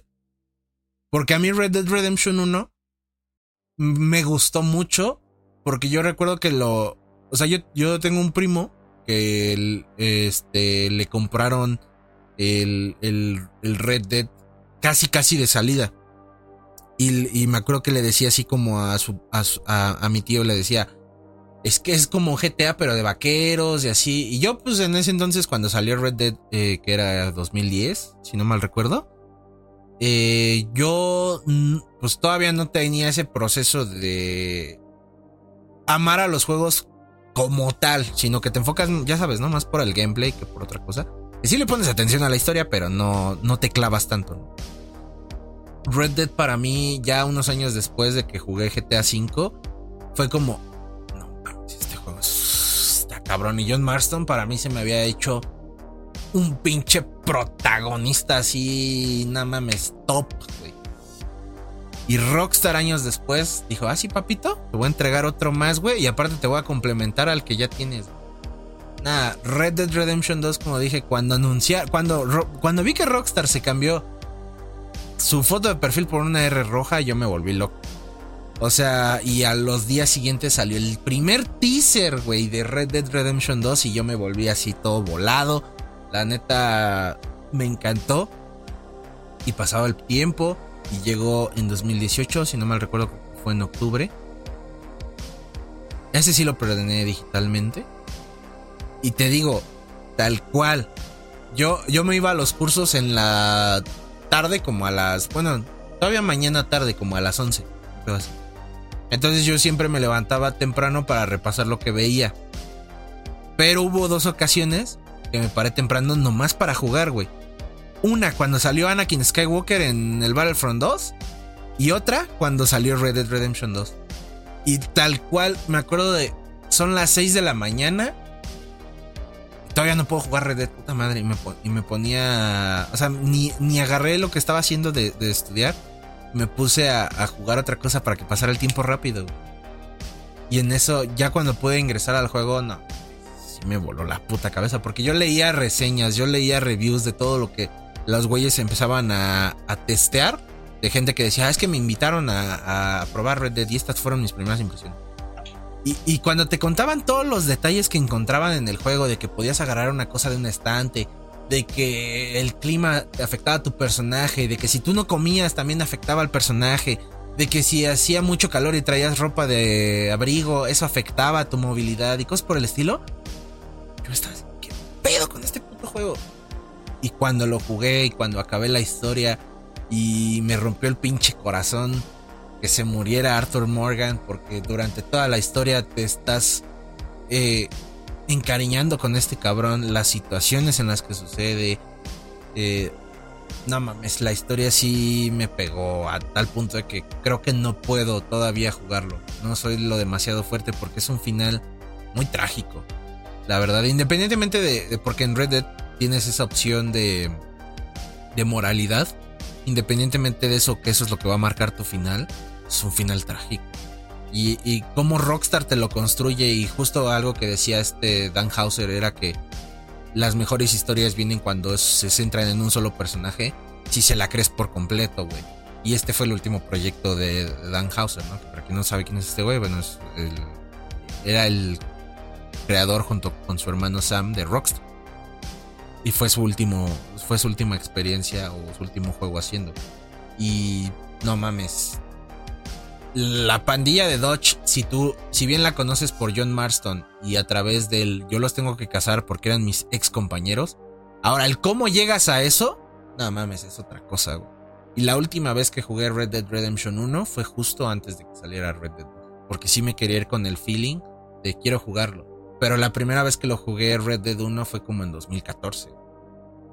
O sea, ya tuvieron que pasar varios años después de su salida para jugarlo. Más el DLC de Undead Nightmare. O sea, porque ese nunca lo pude acabar, güey. Yo nunca lo pude acabar. No mames, pinche DLC estaba muy cabrón. O sea, si ya juntabas los zombies y si querías ver una experiencia de zombies de Rockstar, ahí estaba. Divertida, un gran soundtrack, grandes personajes, grandes historias. De lo mejor que ha sacado Rockstar en mi punto de vista. Y Red Dead Redemption 2 ni se diga. Arthur Morgan es un personaje que hasta la fecha sigue siendo de los mejores para mí. Pero no, o sea, cuando, igual cuando lo acabé fue como un vacío emocional de, no mames, este viaje, no sé si yo terminé este viaje o el viaje acabó conmigo durante todo este Todo lo que viví, de todo lo que viste. De verdad, Arthur Morgan es un gran personaje. Y, y porque sí tengo, tengo un compa que les mandamos un saludo que se llama Richie. ese güey sí le gusta ver cómo se muere Arthur Morgan como 10 veces. Se lo ha acabado varias veces. Pero a mí no, güey. O sea, a mí no, no, no he podido seguir con la historia, la verdad. O sea, no, por más que así lo quiera intentar, sé, que no puedo. ¿Sabes quién es así, más o menos? No, no, de que le guste, pero Jime se ha acabado la campaña ya varias veces, pero se tarda. A mí me da risa porque claramente está jugando y Dana dice, ok, ya llega a esta misión donde pon tu, donde Arthur se enferma. Es que. la voy a dejar. No, güey. Es, si es un evento que no quieres ver, güey, la verdad. De aquí, en, adelante no quiero ver a, mi Arthur enfermo. Y inicia otra ron. o sea, como, no mames. O sea, digo, yo lo vas a hacer esto, ya acábalo, ya Ajá. Y es como, no. O sea, yo, yo satirizo eso de que a mi compa le gusta ver al Arthur Morgan morirse. Pero es que luego sí estamos jugando y escucho que ese güey lo está jugando y le digo, es que yo no puedo, güey. Neta, yo no sé cómo tú puedes jugar y que no te den la conciencia de que ese cabrón se va a morir. O sea, o bueno, sí es consciente, me imagino, ¿no? Pero yo me imagino que sí es como de, la madre, ya lo tengo que acabar. Yo no puedo, güey. O sea, yo neta no puedo porque la historia está muy buena. Las actuaciones de voz ni se diga, la música. Ah, güey. Sí, yo desde esa vez que lo jugué en 2018 no lo he podido volver a jugar. O sea, no, güey. La neta no. O sea, sí, igual yo creo que me metía más a Red Dead Online que intentar hacerme otra ronda de Red Dead 2, la verdad. no, no, que digo, pinche Red Dead Online está bien muerto, ¿va? Pero eso ya es otra historia. Que sí, Red Dead Redemption 1 y 2, grandes cosas, grandes historias. Yo estaba a punto de meter a Red Dead, ¿verdad? Pero no lo metí por estar metiendo otros juegos. Quiero dejar ese juego para el final. Hoy, ahorita me quiero aventar uno así rapidísimo. Así, este me lo voy a aventar así rápido porque ya hasta ya le hice un video que es el más popular que tenemos en el canal. Este, de, este juego. Eh, voy a decir Destiny. Nah, güey, entonces no, no, no, no, no. El popular era Destiny 2, güey. Nah, nah, ese ni lo tocaste, güey. Nah, no creo. Bueno, ¿ya, ya terminaste? Pinche este malagradecido. Ya. Este... Dirás Halo. Halo el de Bungie, ¿no? Halo. Halo Nitty. ¿Ya terminaste de llorar? Después de que tu pinche Halo Infinite no llegara ni a los talones al Destiny. La campaña está mejor que lo de Destiny, de historia. No mames, pinche campaña de Halo Infinite está bien culera. Pero también, bueno, la del Destiny también está bien culera, pero bueno, el chiste es Destiny 1. ¿Por qué el 1? Porque, fue. El 2 está culero. Porque el 2 está culero, ya listo, se acabó. No. ¿Por qué el 1? Porque el 1 yo creo que fue la primera experiencia en línea donde genuinamente hice amistades que hasta el día de hoy he conservado. Son amistades que no solamente se quedaron en línea, sino el día de hoy ya, ya los he conocido. He ido a su ciudad, ellos han venido a mi ciudad, hemos salido a comer, desayunar, cenar, lo que sea, como quieras llamarlo me han dado amistades que han trascendido solamente el ambiente de los videojuegos. Es una gran parte.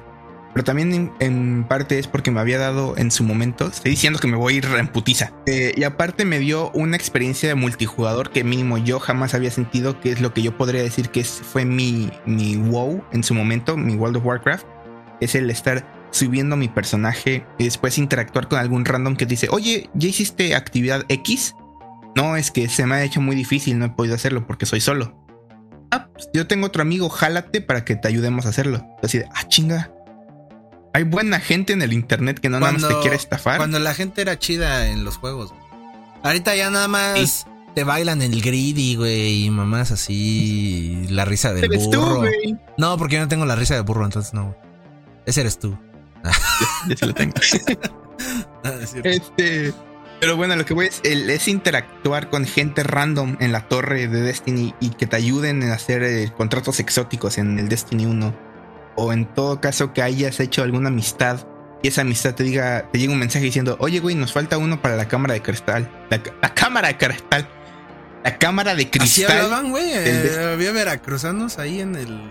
Sí, güey, eran los únicos que sobrevivieron, no sé por qué.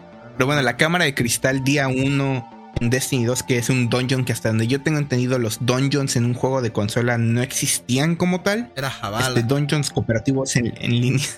en línea. A eso me refiero. Ajá. No, dungeon, una raid, perdón. Las raids eh, como tal no, existían en juegos de consola multijugador. Y toda esa experiencia en línea yo creo que es lo que más me dejó Destiny 1. Sí, la historia del Destiny 1 está culerísima, porque si querías la historia tenías que abrir tu computadora o buscar un video en YouTube o en todo caso meterte a tu bungie.net para ponerte a leer cartas, güey. No mames, qué pendejada es esa. Porque la historia era básicamente nula en Destiny 1. Que cosas que cambiaron en Destiny 2 y un poco más adelante, pero aún así este, pueden ir a ver el video del estado actual de Destiny 2 por si quieren saber cómo es, qué es lo que pienso. Eh, pero, ayer salió la temporada 23 de Destiny 2, ¿eh? Se va a comprar eso en putiza. pero ya, ya cambió o sigue igual de fea. La situación con ¿Ah, la historia? No, güey, o sea, la situación con Destiny de que sigue así. O sea, sigue Bungie pasándose de reata.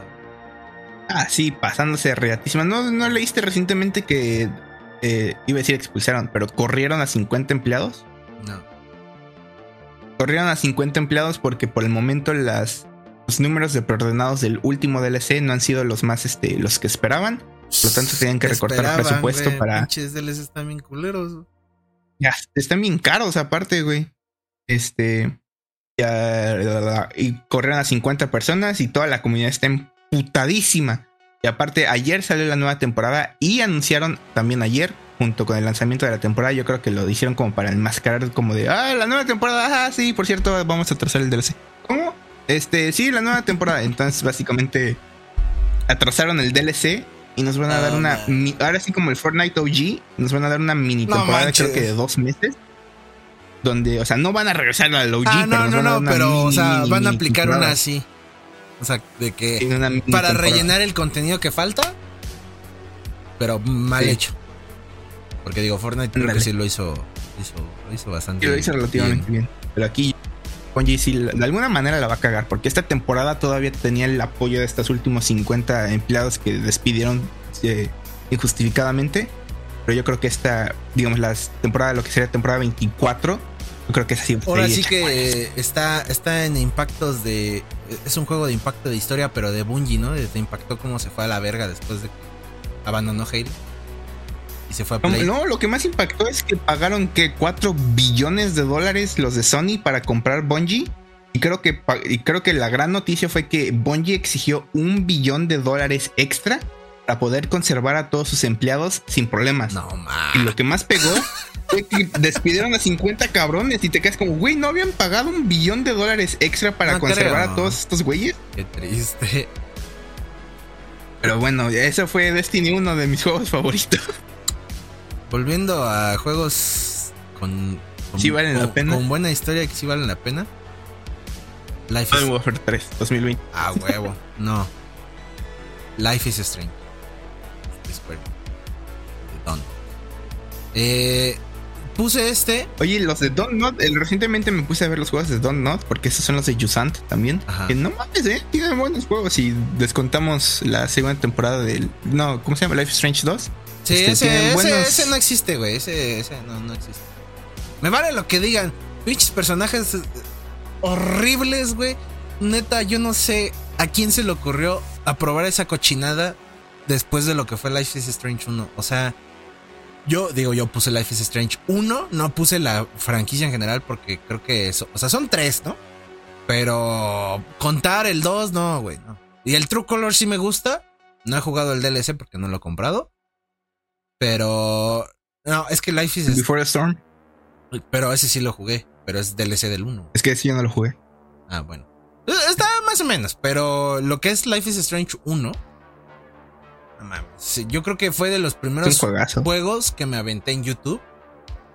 Y a pesar de haberlo visto en YouTube por las diferentes eh, decisiones que contrae el juego, cuando yo lo jugué, no me acordé de ciertas cosas y aún así, no manches, fue una experiencia de como si lo hubiera visto por primera vez. O sea, yo a pesar de que ya sabía quién era el malo, de a pesar de que sabía que cierto personaje se me puede morir y de cómo termina la historia, jugarlo, aún así me pegó el mismo sentimiento de haberlo visto por primera vez.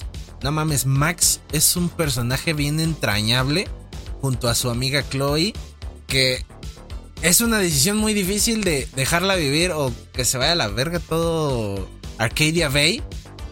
Porque sobre todo me remite mucho a esa película del efecto mariposa. No sé si la, viste. Con el... Sí, con Ashton Kutcher. Ajá. Es igual.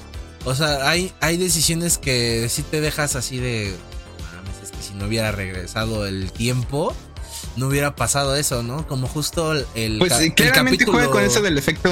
Ajá, es lo el efecto mariposa, porque hasta la, secuencia creo que cada vez que tomas una decisión, sale. Cuando se guarda, son mariposas. Ajá. es como de no, mames. No, y, aparte, en el capítulo 3, si no mal recuerdo, cuando viajas en el tiempo de que. ¿Qué hubiera pasado si Max nunca se hubiera ido? Si no mal recuerdo.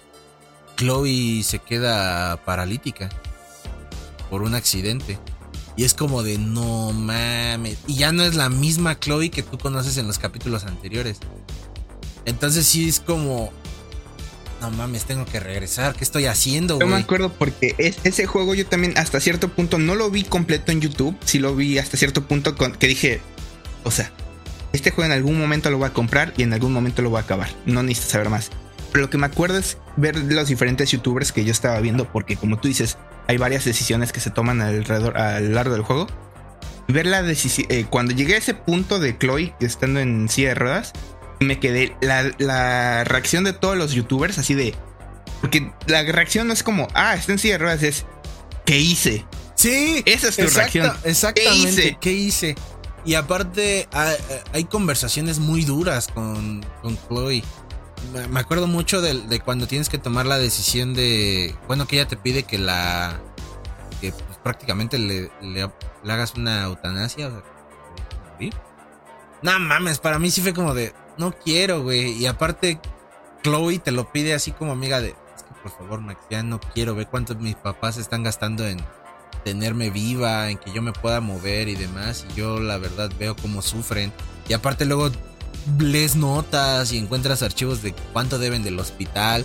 Y hasta sientes culero, güey, porque... Ah, es esa, eso, lo que ocasiona eso, ya me acordé, es que el papá de Max no se haya ido. Que diga, de Chloe.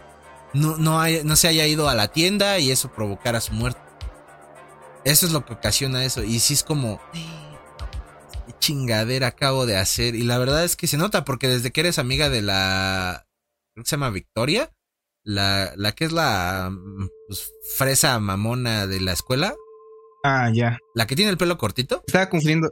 Te iba a decir, no es la que le hacen bullying, ¿verdad? Porque hay una chava que creo que le hacen bullying. Esa es Kat. Esa es Kat. Ah. Y que también otro pinche caso perdido que no mames, si sientes así bien culero. Y la única razón por la que lo iba a volver a jugar, dije, es chingue su madre, igual y compro el, el Deluxe Edition del, del, True Colors porque trae el remaster de la pues del, del original.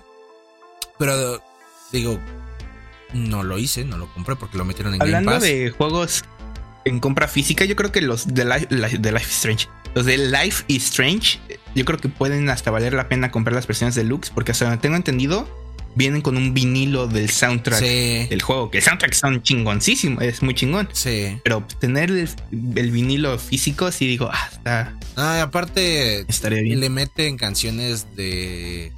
Bueno, el uno tiene de José González, de Fouls.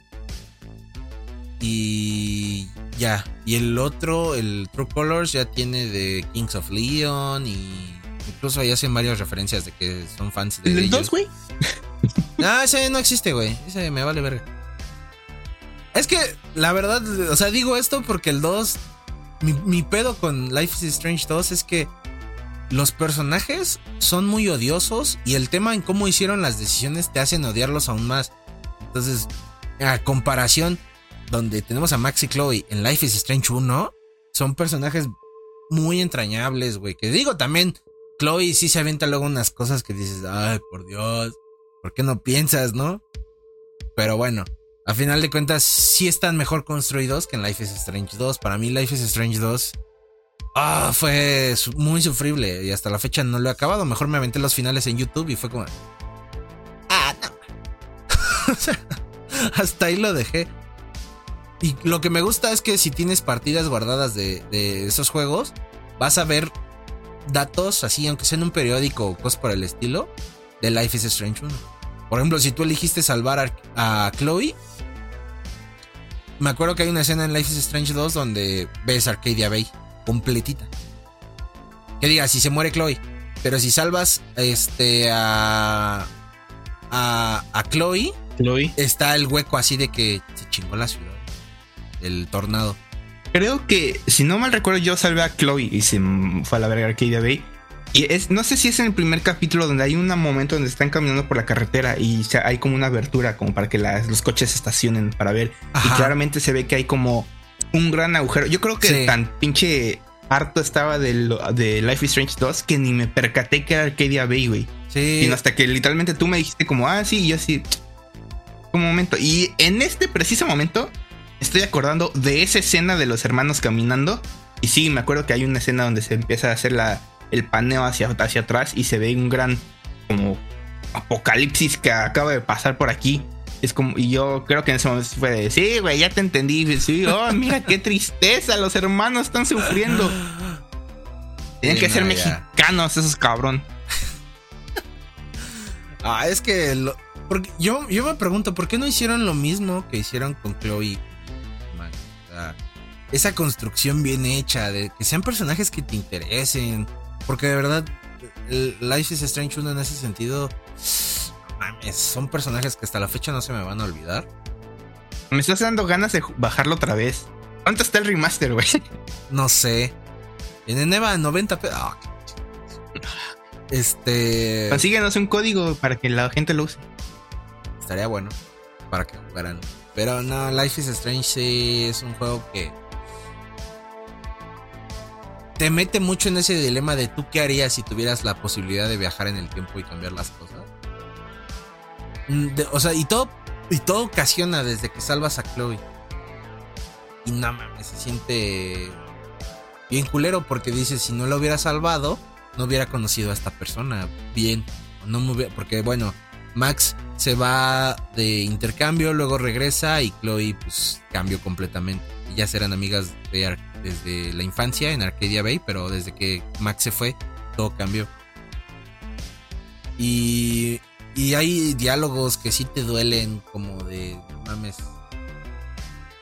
Cuando, cuando se despide Max de. de Chloe cuando son niñas. Ah, si te sientes así bien de la verga. Porque sabes que tienes que hacer que el evento de que el papá se muera pase. Y, también le dice a. Le dice a Chloe así como de. Te quiero mucho, amiga, ¿sabes? Y son momentos así que dices, verga. Y a pesar de que ya los vi en YouTube, te duelen jugarlos aún así. Entonces, desde ahí no lo he vuelto a jugar, Life is Ese también Life is Strange para mí marcó como la primera, fue la primera vez que me di cuenta de tendencia en algún estilo de videojuegos, porque me acuerdo que salió de Life is Strange un par de años, tal vez un año después que Telltale's The Walking Dead. Dije, ah, o sea, agarraron el éxito de, de la. Porque también salió por por capítulos, salía por capítulos de Life is Strange. Entonces sí es como, ah, ok, o sea, están jugando. Bueno, obviamente mi mente de niña dijo, está copiando a The Walking Dead. Pero ya con ojos ya de adulto, que no es un pinche lamebotas, este, le dice, ah, este, ah, o sea, están siguiendo esa tendencia, pero lo hicieron bien. Sí siguieron la tendencia de capítulos y de toma de decisiones, pero lograron darle su propio giro y hacer lo suyo esta, de toma de decisiones. No como otros juegos que salieron más adelante. No sé si jugaste alguna vez uno que se llamaba Dark Dreams Don't Die. Sí. Más fácil le ponían D4. Sí, D4. Creo que nada más salió un capítulo. Creo que nada más salió un capítulo y nunca lo acabaron. Así de mal les fue. Entonces, eso es lo que voy de que este de seguir una tendencia que les vaya mal. Pero aquí yo voy a robarme una de tus páginas y. No, ya empezó los de. O sea, ya con eso acabé yo los de impacto. Siguen los de gameplay multijugador. Ok, sí, yo me refiero a que me voy a robar una de tus páginas en el que voy a meter dos en uno. Ah. Este. Porque voy a decir Call of Duty Black Ops 1 y Call of Duty Black Ops 2. Call of Duty Black Ops 1 para mí fue el antes y después de multijugador en línea. Para y para mí Black Ops 2 fue el, la definición de esto es lo que debe ser un Call of Duty. En el sentido de que para mí, este, bueno, iniciando por el Black Ops 1, la historia se me hizo increíble, sumamente divertida. Y este, o sea, divertida y, muy, y te hace pensar en qué chingados acabas de vivir. Yo iba a decir, no mames, divertida. No es divertido saber que tu personaje mató a John F. Kennedy, güey. Porque le lavaron el cerebro. Sí, o sea, o sea, para empezar sí está divertido, o sea, todas las diferentes maneras en las que eh, te presentan los momentos Call of Duty, que de hecho en las nuevas entregas se pierden por completo el clásico entrar abriendo una puerta con una explosión y en cámara lenta ir disparando tú. No se pierden. Están, pero no generan el mismo impacto que las campañas de antes, más Porque todavía me acuerdo que en Black Ops Cold War hay un momento donde sales del elevador, echas un C4 y disparas así, se pone la cámara lenta y es como de. Me. o sea, ya no generan. me acuerdo las misiones. Las misiones que me acuerdo es uno de la nieve que creo que en este nuevo Call of Duty creo que sí lo combinan donde es como estás como en un avión y tienes que irle diciendo a las tropas como muévete aquí, muévete allá. Y, y luego te... Porque como estás en una misión secreta, nada más son creo que cuatro o cinco operadores. ¿En este, Black Ops 1? En, Black Ops 1. Ah, cuando eres Hudson. Ajá. Sí, cuando eres Hudson, estás desde el avión y le dices, escóndete, ahí viene un camión. Luego, en esa casa hay cuatro enemigos. entren ya los despejan y cosas por el estilo. Y después cambias tú a ser uno de los operadores que está en tierra y ya inicia el momento Call of Duty que pones un. Creo que haces rappel y dices, ah, sí. por aquí podemos entrar y rompes la ventana y entras disparando. Eso está padre. También uno que me acuerdo es eh, donde eh, estás, creo, voy a sonar racista, en algún país asiático donde ah, con muchas luces neones. Creo que es en Hong Kong. En Hong Kong, sí, sí es Hong Kong. O, Vietnam o alguno de esos. Este... Es que eh, cuando eres Hudson, estás según yo en Hong Kong y cuando eres Mason, estás en Vietnam. O sea, cuando. Ah, bueno, yo cuando eres Hudson, cuando estás en la azotea de la. según yo, ese es Hong Kong. Según yo. No, no, se me va a olvidar el momento cuando están torturando a este güey. Que hasta el día de hoy se me acuerdo de esa escena que están torturando a este güey y le están pegando, ya sabes, casualmente una tortura. Pero el momento que me quedé así de, no mames, ¿qué estoy viendo? Ajá, con Weaver, justamente. Que agarras un pedazo, ah, agarras su cabeza, la estrellas contra el vidrio y de los pedazos rotos del vidrio lo agarras, le abres la boca, se lo pones en la boca, lo cierras y haces que se trague el vidrio a golpes. Sí, me acuerdo, morrito, que, de, definitivamente no debería estar jugando ese clase de juegos. Dice, no mames, ¿qué está pasando? ya no quiero ir a Estados Unidos y que me pare la migra. Güey. Ajá. Este, pero bueno, esa es la campaña. Y el plot twist de, los números que son una, estación rusalca, así se llama el, barco. Y, y, que Weaver, no Weaver, no, este, que Reznov haya estado muerto después de Borkuta. Que la misión de Borkuta también está increíble. Paso uno, asegura las llaves. Paso dos, asciende de la oscuridad. Paso 3, este, mata a la, bestia este, voladora y después todos esos pasos que tenían grabados todos los prisioneros en Rusia, este, de Borkuta estaba increíble.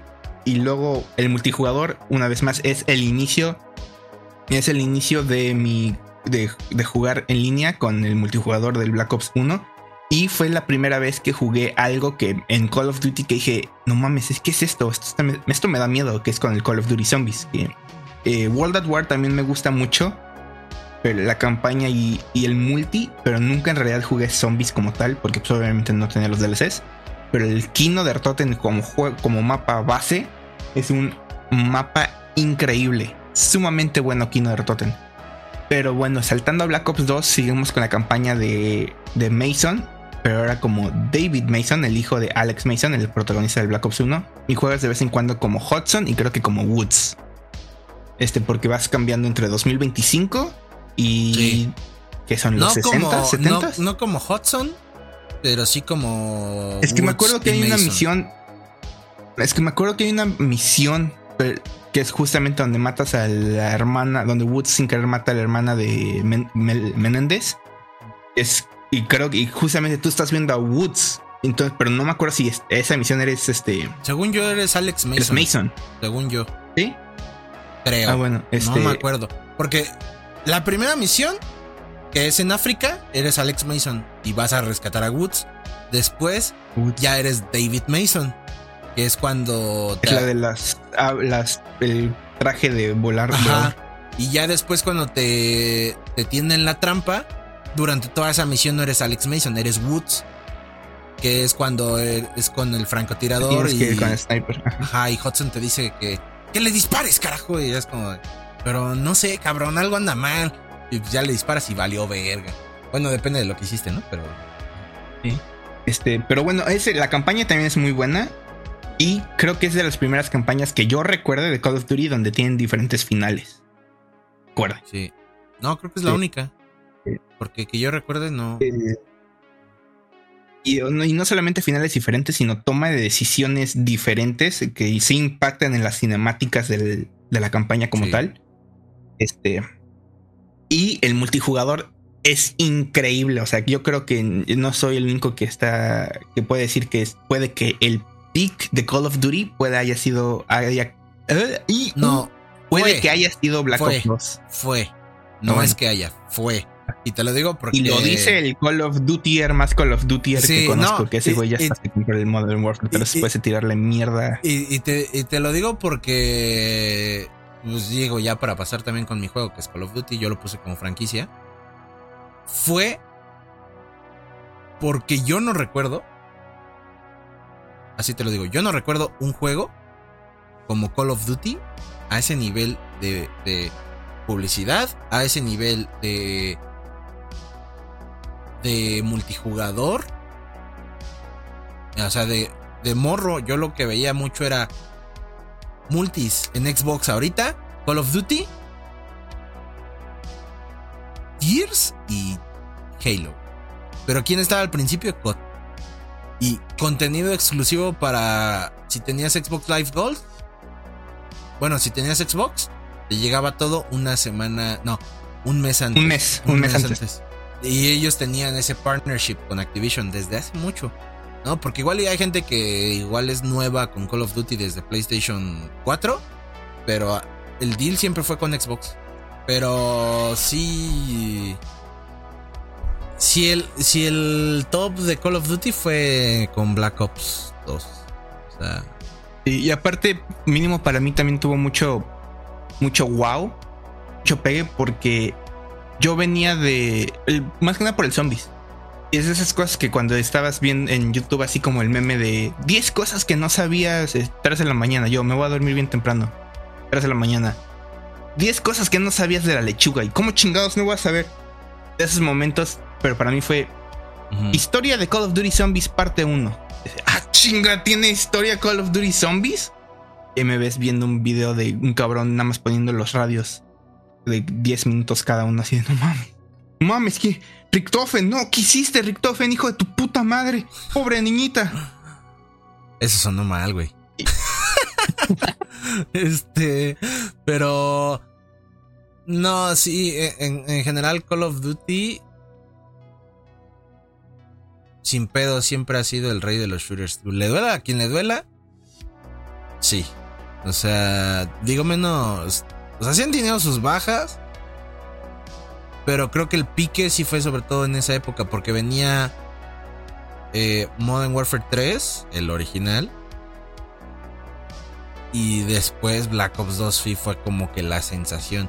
Pero bueno, yo creo que el modo Zombies de Treyarch sí marcó un antes y un después, sin duda alguna, en la franquicia de Call of Duty 100%. Porque aquí es donde yo puede que mi poca experiencia con los títulos de Infinity Ward entre. Pero hasta donde yo tengo entendido, eh, eh, si no hubiera zombies, no hubiera, digamos, un Spec Ops. No hubiera un tercer modo para el resto de, los, de las entregas. No, aunque hasta el día de hoy todo el mundo ha dicho que el Zombies de Treyarch es el mejor. Mucha gente, por ejemplo, a mí me gusta la Extinction de Ghost, de Call of Duty Ghost, pero pues, mucha gente lo dio. Mucha gente amó el Zombies de Infinite Warfare, pero como no se vendió muy bien Infinite Warfare, pues nadie lo peló. ¿Infinite o Advanced Warfare? Infinite. Ojo, tenía esa mamá zombies. Ahí está, claro ejemplo, sí, tenía zombies. de hecho, ah, dentro de la comunidad de Call of Duty Zombies. una feria, ¿no? Ah, Exactamente, Zombies in Spaceland. Estaba culero. Esto, es que mucha gente dice que estaban muy chingones los zombies de Infinite Warfare, pero como no hubo el pegue que necesitaba Call of Duty, pues no le dieron el amor y la continuación que, necesitaba la, la, historia. Pero bueno, lo que voy es que sí, Call of Duty Black Ops 2 sí marcó un antes y después, tanto para el modo zombies, digo, ajá, para el modo zombies del Black Ops 2, porque fue como que ya estaban poniendo las cosas en orden, que digo, en orden es un pinche desmadrote, y nos dieron mapas increíbles, está...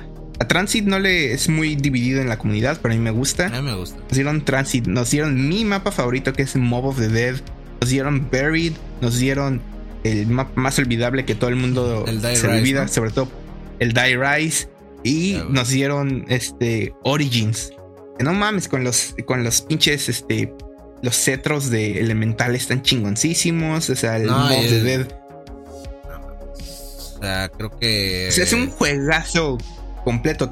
buena campaña, buen multi y buen zombies. O sea, yo creo que es la trifecta que. Yo hasta hice. Que mínimo yo no he sentido que un Call of Duty lo haya podido tener en mucho tiempo. Por ejemplo, Cold War, que es el último Call of Duty que yo digo, no mames, me gustó.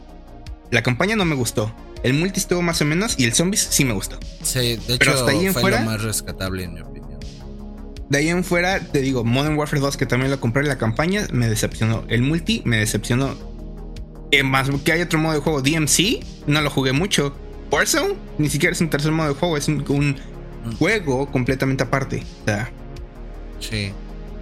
No, y este. Creo que.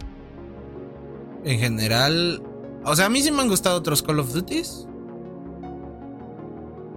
Pero creo que Black Ops 2 sí fue ese. Porque yo hasta me acuerdo que hice jugar güeyes que les cagaba Call of Duty. Hasta la fecha, ahorita ya les gusta, pero en su momento antes no les gustaba para nada COD, güey. Jugaban puro Gears, precisamente. Eh, y yo hice que jugaran Call of Duty por Black Ops.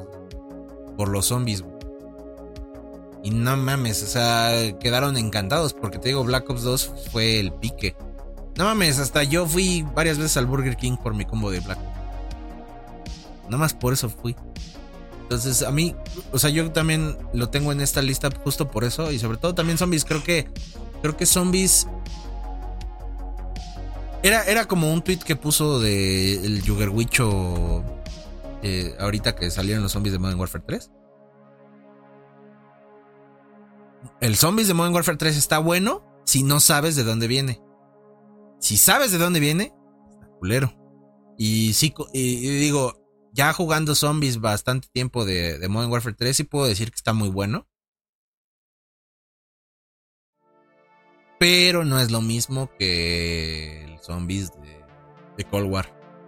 Porque personalmente el, el Zombies de Cold War me gustó. Y eso que yo me alejé de la franquicia durante creo que fueron tres juegos. O sea, Black Ops 3, en su primer ciclo de vida, lo jugué. Después de que llegó la beta de Infinite Warfare, ya no jugué Call of Duty para nada. El tema del futurismo ya no me gustaba mucho. Me cagó el tema del futurismo. Y luego llegó Black Ops 4. No me gustó para nada. Bueno, es más, ni lo probé, No, no tenía intención de regresar más que por zombies. Y ya después de que te conocí y eso, ya me dijiste, ah, pues está bien culero, pero tiene buenas cosas respetables y bla, bla, bla. Más que Black Ops 4 es esos juegos que en el momento yo decía, ¿por qué tiene tanto hate el Call of Duty Zombies? Bueno, el Zombies del Black Ops 4. Está bueno, a mí me gusta. cambió las cosas. Salió Cold War y jugué ese y dije, ah, pues está, está muy bueno también. Una de esas regresé para hacer easter eggs en Black Ops 4 y sí fue de, no mames, ¿qué es esta pendejada? ¿A quién, ¿A quién fue el pendejo que se le ocurrió decir esto y cómo pude jugar como un año y medio de mi vida puros zombies de Black Ops 4? Entonces yo no... O sea, yo me alejé de la franquicia, creo que fue lo que mejor me pasó. Y regresé con Modern Warfare 2019. Que para... Pero ya, ya, ahora sí ya le metiste demasiado vicio, güey. Ya, ya, ya relájate. Ya, o sea, estás diciendo que el Modern Warfare 3 está bueno, güey. No mames. El zombies, pendejo. El multi está divertido, pero... Eh. Este, la campaña me vale verga. O sea, esa sí me decepcionó bastante. Pero bueno, eh, de ahí en fuera, creo que Call of Duty, pues sí. Me gusta y. Ya yo creo que. Para ir cerrando. Es lo, yo, es lo que te iba a decir. Yo, yo creo que para ir cerrando y para matar dos pájaros de un tiro, podemos hablar de una, una entrega que también está en la lista de ambos. El Gears. El Gearsito. Y es My Little Pony Friendship Warzone Royal. ¿Qué? My Little Pony Friendship Warzone Royal, güey. No, güey. No creo. Ah, bueno, si quieres podemos hablar de Gears, pero pues no sé cómo quieras. Ay, que aprovechando que Malik se ha, se ha mamoneado, hay que hacer un capítulo de solamente Gears. Yo creo. Pero ajá. Este. Pero bueno, yo creo que yo sí me voy a aventar rápido porque ya lo, he dicho y creo que incluso en antes de, otros capítulos. También Gears of War 1 fue de esos juegos que probé al inicio y lo odié. Con todo mi ser. Lo odié. ¿Por qué? Porque yo venía de Call of Duty 3. De donde tienes la retícula en tu pantalla todo el momento. Y cuando no vi una retícula dije, ¿qué es esto, güey? No le voy a dar a nada. se soluciona poniéndole un puntito en tu pantalla. Ay, jamás se me había ocurrido. Hasta que picas para apuntar y ya te sale la retícula, dije, no mames, no voy a avanzar así por toda la campaña. Ya conforme iba pasando el tiempo, ya, ya le ibas entendiendo la manera de disparo. Pero eh, sí, ese fue con Gears of War 1. Y ese es, en ese momento, como dije, yo tenía que ir con mi vecino a jugar Xbox porque yo nada más tenía GameCube y Wii. Y es de esos juegos que dije, no mames, como que está divertido. Y no había eh, Xbox Live en ese momento, o sea, con mi amigo. Antes de que la gente diga, no mames, pues es 360. No, no había con mi amigo internet de Xbox Live.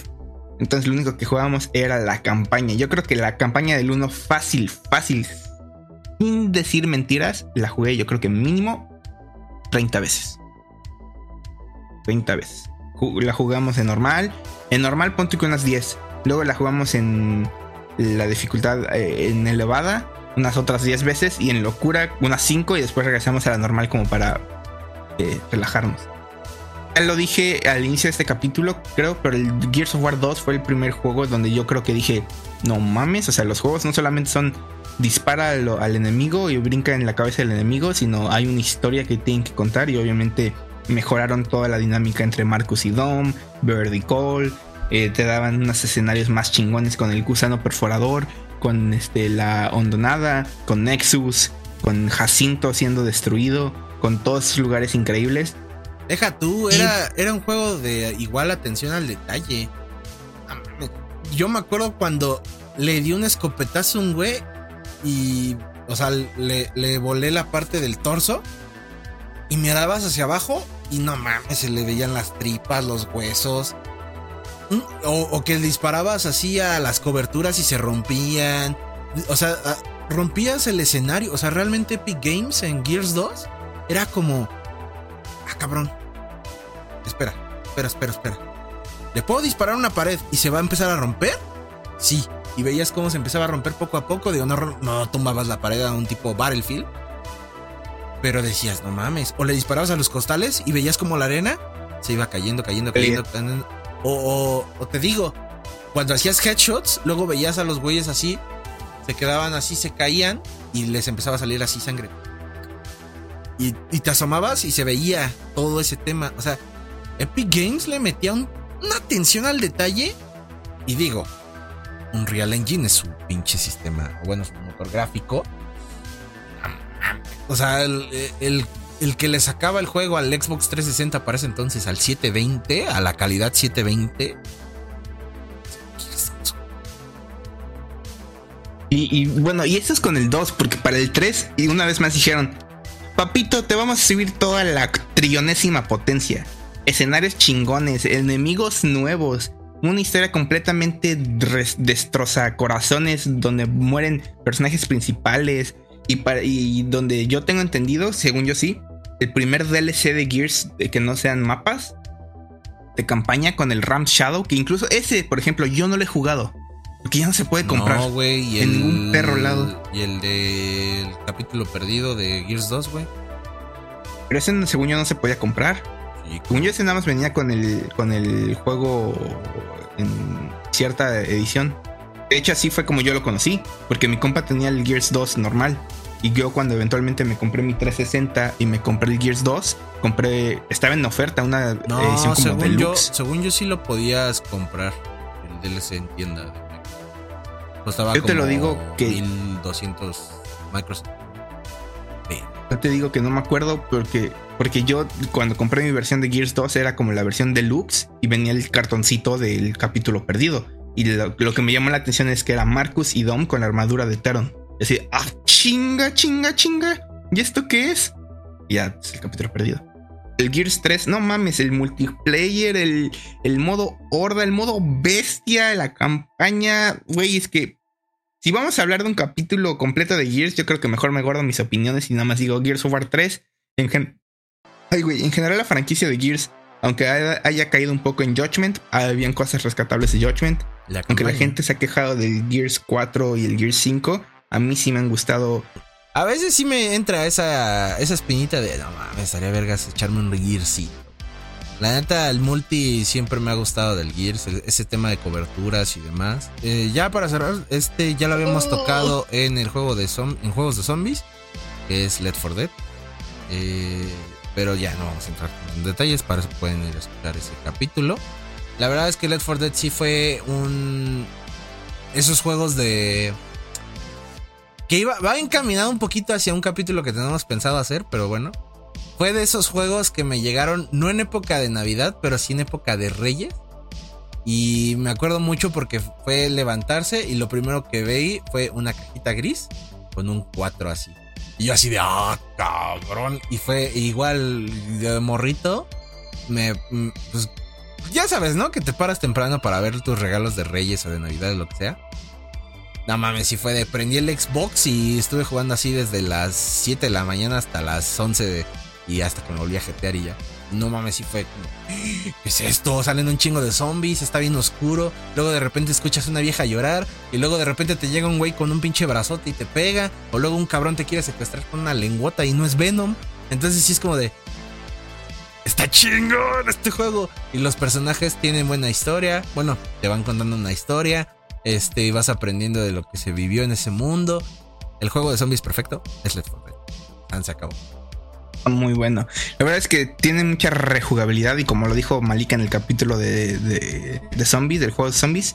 Y eso es Eric y yo hablando sin mods. Porque obviamente si, nos, si tuviéramos buena PC para jugarle fuera con mods, uff, es otra cosa. Pues no requiere tanto, ya te dije, pero no quiere. Nah, mi laptop apenas si corre Minecraft en 144.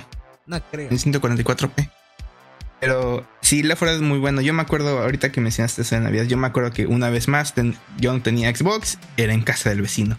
Y mi vecino sí se iba para Navidades. Ese güey, ese güey Navidad ahí. No mames, ¿sí sé quién es? Ah, es mi vecino que ah, viene a jugar. Ah, no, me acuerdo que para Navidad él sí iba al DF y regresaba con. Él iba al tianguis te aventaba la de, aquí hay 50 pesos, dame su puta madre de juegos.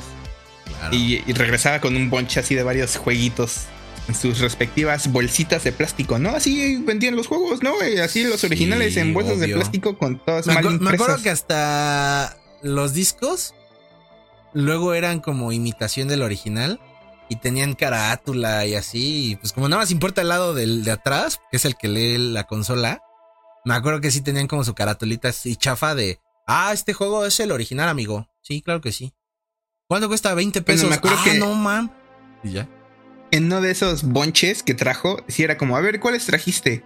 No, porque su papá también jugaba Xbox, entonces sabía de que CSI, King Kong, así yo morro así. Otro juego de película culera, quién No sabe qué. mames, de nada. cabrón, el de King Kong estaba bien verga. Sí, ya, ya, ya, ya lo jugué después y ya decía, no mames, estaba bueno. ¿Qué es esto? Igual, el dedo así, la mano toda así cortada de, no mames, ¿qué es esto, güey? A ver, póntelo. Y la cinemática de, no mames, es de zombies, güey. Eh, Y pinches niñitos ahí jugando un juego que, una vez más, no deberíamos de haber estado jugando, pero de For Dead, Eran tiempos De más simples, cabrón. buenos. La neta. Sí. Eran tiempos más simples. Que yo creo que igual y si se arma ese de Navidad, va a estar muy cagado. Eh, de bueno, cagado en el sentido de que nos va a pegar el viejazo, tal vez, pero no Sí, sé. Este. Yo sí tengo varios de Navidad. Pero yo, yo es para cerrar este capítulo, porque no mames, ya está durando un chingo. Pues, ¿para qué se- Este, me voy a aventar pa' que mi no, último juego, ¿qué? No digan que nos extrañaron y no sé qué, güey. Pues ahí está, güey. Eh, sí. Me, me voy a aventar mi último juego que cuando es de esos juegos junto al Yakuza, la vez pasada que, que hice esta lista, no lo había acabado, ya lo había jugado, pero no lo había podido acabar porque es una pinche patada en las bolas con las uñas del pie largo. Este Sekiro Shadows Die Twice. Su puta madre, el mejor Souls-like de la historia. Y me voy a morir en esta pinche montaña, colina, como quieran llamarlo. culero, de- ni has jugado Lies of P, de decir mamadas. Pero ese pinche Pinocho, pinche Ni Timothy Chalamet wannabe, has jugado le llega a los güey, no mames. Me vale verga, Sekiro Shadows Die Twice. Pues Bloodborne ni ganó juego del año. Sekiro, sí, como ven, chinga tu madre, mal. Oh, que la chi. Oh, ya, güey, se nota que lo extraña. Este, ¿qué fue que cabra? Ya Este, ves, por andarte burlando, güey. Después, este, bueno, jugué Sekiro y la neta quedé enamoradísimo de este pinche juego. Neta, si fuera mames, sí es mi Souls, Souls-like favorito. La ambientación muy buena. Este, ¿Pero por qué la jugabilidad. Sí, obviamente, güey, quiero ir a Japón. Este, y para que hable con alguien y que me salga los subtítulos cuando esté hablando con alguien, güey. No. Pero. Pero la ambientación está muy interesante precisamente porque como yo no le sé ni madres a la historia japonesa, sí tienen algunas como monstruos y cosas que son como de mitos y leyendas japonesas que están interesantes. La jugabilidad es sumamente diferente a cualquier otro juego de, de From Software. Vam- Vamos a ponerlo From Software. De From Software, que es este, que en ese momento creo que nada más era la trilogía de Dark Souls y Bloodborne.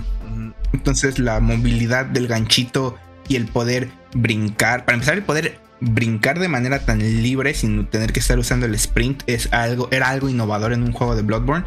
De, Bloodborne, de From Software. De From Software. Y aparte, el- lo que más me latió es que no estás vigilando la vida del boss. No estás viendo la barra de de estamina que tiene. Entonces, si logras romper esa barra de estamina, aunque él tenga más de la mitad de vida, pero rompiste la barra de estamina, es insta-kill absoluto. Y eso me fascinó porque cambiaba completamente la manera que uno interpreta cómo ju- jugar con esos bosses. Porque de la misma mane- manera que tú tienes que romperle la, barra- la barra de estamina a los bosses, ellos te pueden romper la barra de estamina. Entonces es, un, es una danza. En este, te ataco, tú me atacas. Tú defiendes, yo defiendo. Te ataco, tú me atacas y repite una y otra vez. Y luego con las siguientes fases, segundas fases, y cambian las cosas. Y obviamente tiene sus varios finales. Pero- eso- Puta madre, juegazazazazo, güey.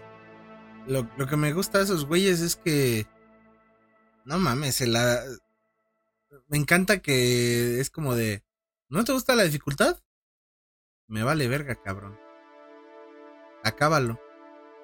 Pero es que no. es que no me puedo. encanta porque no sé si has visto el Vale, capítulo verga. de. Bueno, el video de. Ahora sí que shout out a un saludito a nuestros compas de cultura de videojuegos. Ya dejen de estarnos copiando los temas. Este, Este, este, pero hay un capítulo, hay un video de cultura de videojuegos que justamente el Alex habla sobre la vida de Miyazaki. Sí. El cómo básicamente su vida es reflejada mucho en sus juegos, en el sentido de que él topaba con pared y era como, pues, ¿qué voy a hacer? No me voy a rendir, tengo que seguir adelante. Le- Era a chingar. Y le pedí ayuda a Bill Clinton también y. Ah, no. Ah, sí, güey, pero ese no fue hasta Elden Ring, güey. Ya, ya, ya. Es que, güey, está siendo muy. a- Tu cara de. ¿Cómo? Ella después de que No, lo no cachaste. entendí, por eso no, Sí, pero bueno, güey. este fue hasta Elden Ring, pero en Sekiro, antes de que llegara Bill Clinton, este. Sí, eh, ya, cabrón, me distrajiste. ah, pero sí, eso de toparte con pared y chingarle, güey. Eso yo creo que también es un buen ejemplo y te da mucha paciencia. Y sinceramente, desde que he empezado a jugar más seguido juegos de Software y Souls-like que adoptan esa filosofía de topaste con pared, pues, a chingarle, cabrón. Adelante, a ver cómo lo resuelves. Sí hay muchísima más paciencia en otros juegos. Yo creo que si rescatas algo, tal vez que está muy difícil, que la historia está muy. No entendí ni madres, porque yo creo que eso es algo que tienen muchos de los Souls-like. Es que la historia puede que esté como en segundo plano. La historia es más ambiental que tal vez algo que te la tenga que decir así 100%. La paciencia que te enseñan esos juegos está muy, muy, muy cabrona. Sí. A ver qué. Digo, no es de From Software el Ice of P. Pero. Sí me animó a que mi siguiente título sea ya de. Porque bueno. Vaya, para- ayer ahora, cabrón. Cállate, idiota. Este, porque digo, para quien no lo sabe, digo, probablemente cuando ya haya salido este capítulo ya salió mi reseña de Lies of P.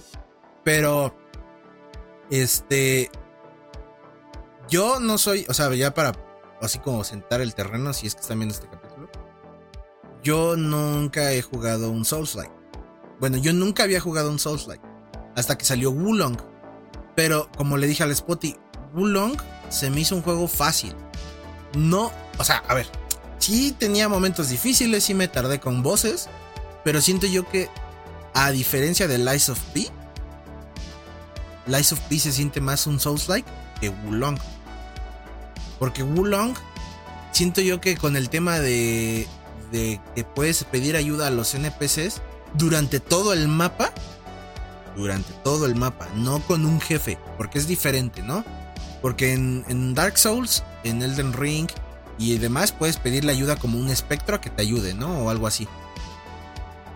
Pero aquí, en Wulong, tú puedes pedirle ayuda a los NPCs. Entonces, lo que puedes hacer es, ah, pues que se agarren de carne de cañón ese pendejo y yo lo mato por atrás y ya. Entonces, muchas veces en, Wulong sí sentía que era como un, triciclo. Ya después es como de, ah, bueno, ya probaste la bici normal. Ahora me voy a subir a la de From Software, que es la todoterreno, güey, y te vas a aventar por un pinche barranco, güey, y no va a haber para dónde. Y sí me hizo, o sea, yo le dije al spot y creo que sí me voy a aventar Sekiro después de esto, porque la verdad me gustó mucho el tema de, de este, pues de la, de la historia en general y el, y el juego en general, o sea, el, el, el gameplay que tiene me gustó. Aunque claro, este Sekiro se parece más a Wulong, era lo que me decía Spotik, ¿no? En tema de que es más rápido y demás. Y que justo me dijo, hubieras jugado primero Sekiro y después Lies of P, porque este es más rápido. Y yo, ah. Entonces, X. Digo, la reseña saldrá la otra semana, pero en general sí, sí es un juego que sí quiero jugar. Por ejemplo, yo tengo un compa que igual ese, ese güey inició con Elden Ring. Y sí le gustó, pero como que no la atrapó al 100%. Y después cambió a. saltó a Lies of P. Y le encantó. Hace la semana pasada platinó el juego. Este. Le encantó el juego. Y de ahí dijo: Voy a saltar a Bloodborne. Está en Bloodborne y le está encantando. Y de hecho, ese güey me dijo: Estoy a punto de acabarlo. Ese no lo voy a platinar. Estoy a punto de acabarlo. Pero quiero saber. ¿Me sigo con los Dark Souls y Elden Ring? o salto a Sekiro. Porque yo le, di- le dije, Sekiro es mi juego de From Software favorito. Me dijo, oh, ya salto a Sekiro. Y le dije, güey, acaba Dark Souls, bueno, acaba Bloodborne, acaba los Dark Souls que quieras. Porque creo que ese güey nada más quiere jugar el 3. Ah, juega los Dark Souls que quieras y juega Elden Ring. Deja Sekiro para el final, porque son estilos de combate sumamente diferentes. Que Sí. si alternas entre, digamos, Dark Souls, Sekiro y Elden Ring, en el transcurso de que pasas de Sekiro a Elden Ring, es, es aprender un juego completamente diferente. Así es. Y, y se te complica cabrón. Y por querer jugarle al verga de. ah. no, sí. Bien, estimado. Eric, redes. Ahora sí, para cerrar el pinche capítulo de tres horas. Para que no digan que no hubo nada, ahora sí se. Ni se va a cortar el capítulo, así se va a ir, ¿eh? Entonces, este. Con nuestra parada técnica Ah, de, o sea, no, de o sea, yo pendejo. O sea, sí, pero no. Va a durar. Ay, le va a- Van a ser como 10 minutos de interferencias, güey. Está bien, está bien, está bien. Pero pues está bien para que la gente diga que. Ay, capítulo y no sé qué. Ahí está su capítulo de 2 horas 40. Para que de aquí- se lo tienen que acabar de aquí al otro jueves. Huevo. Ahora que va a salir el. La programación habitual ya regresó. Así, A huevo. así es. Pero bueno, este, Spot y redes. Aquí no te sale. Instagram, Andrés-Santiago99. Twitter, Andrés-Santiago-Bajo. Así es, amigos. Eso es todo por hoy. ¿Y ya, güey? Sí, no tengo nada más que decir, güey. Pues qué. Patrocino. Si quieres, me abro ahorita un OnlyFans y ahorita lo patrocinamos igual si ah, quieres. perro. Pues mira, eres güerito. Ah, No, no. Este.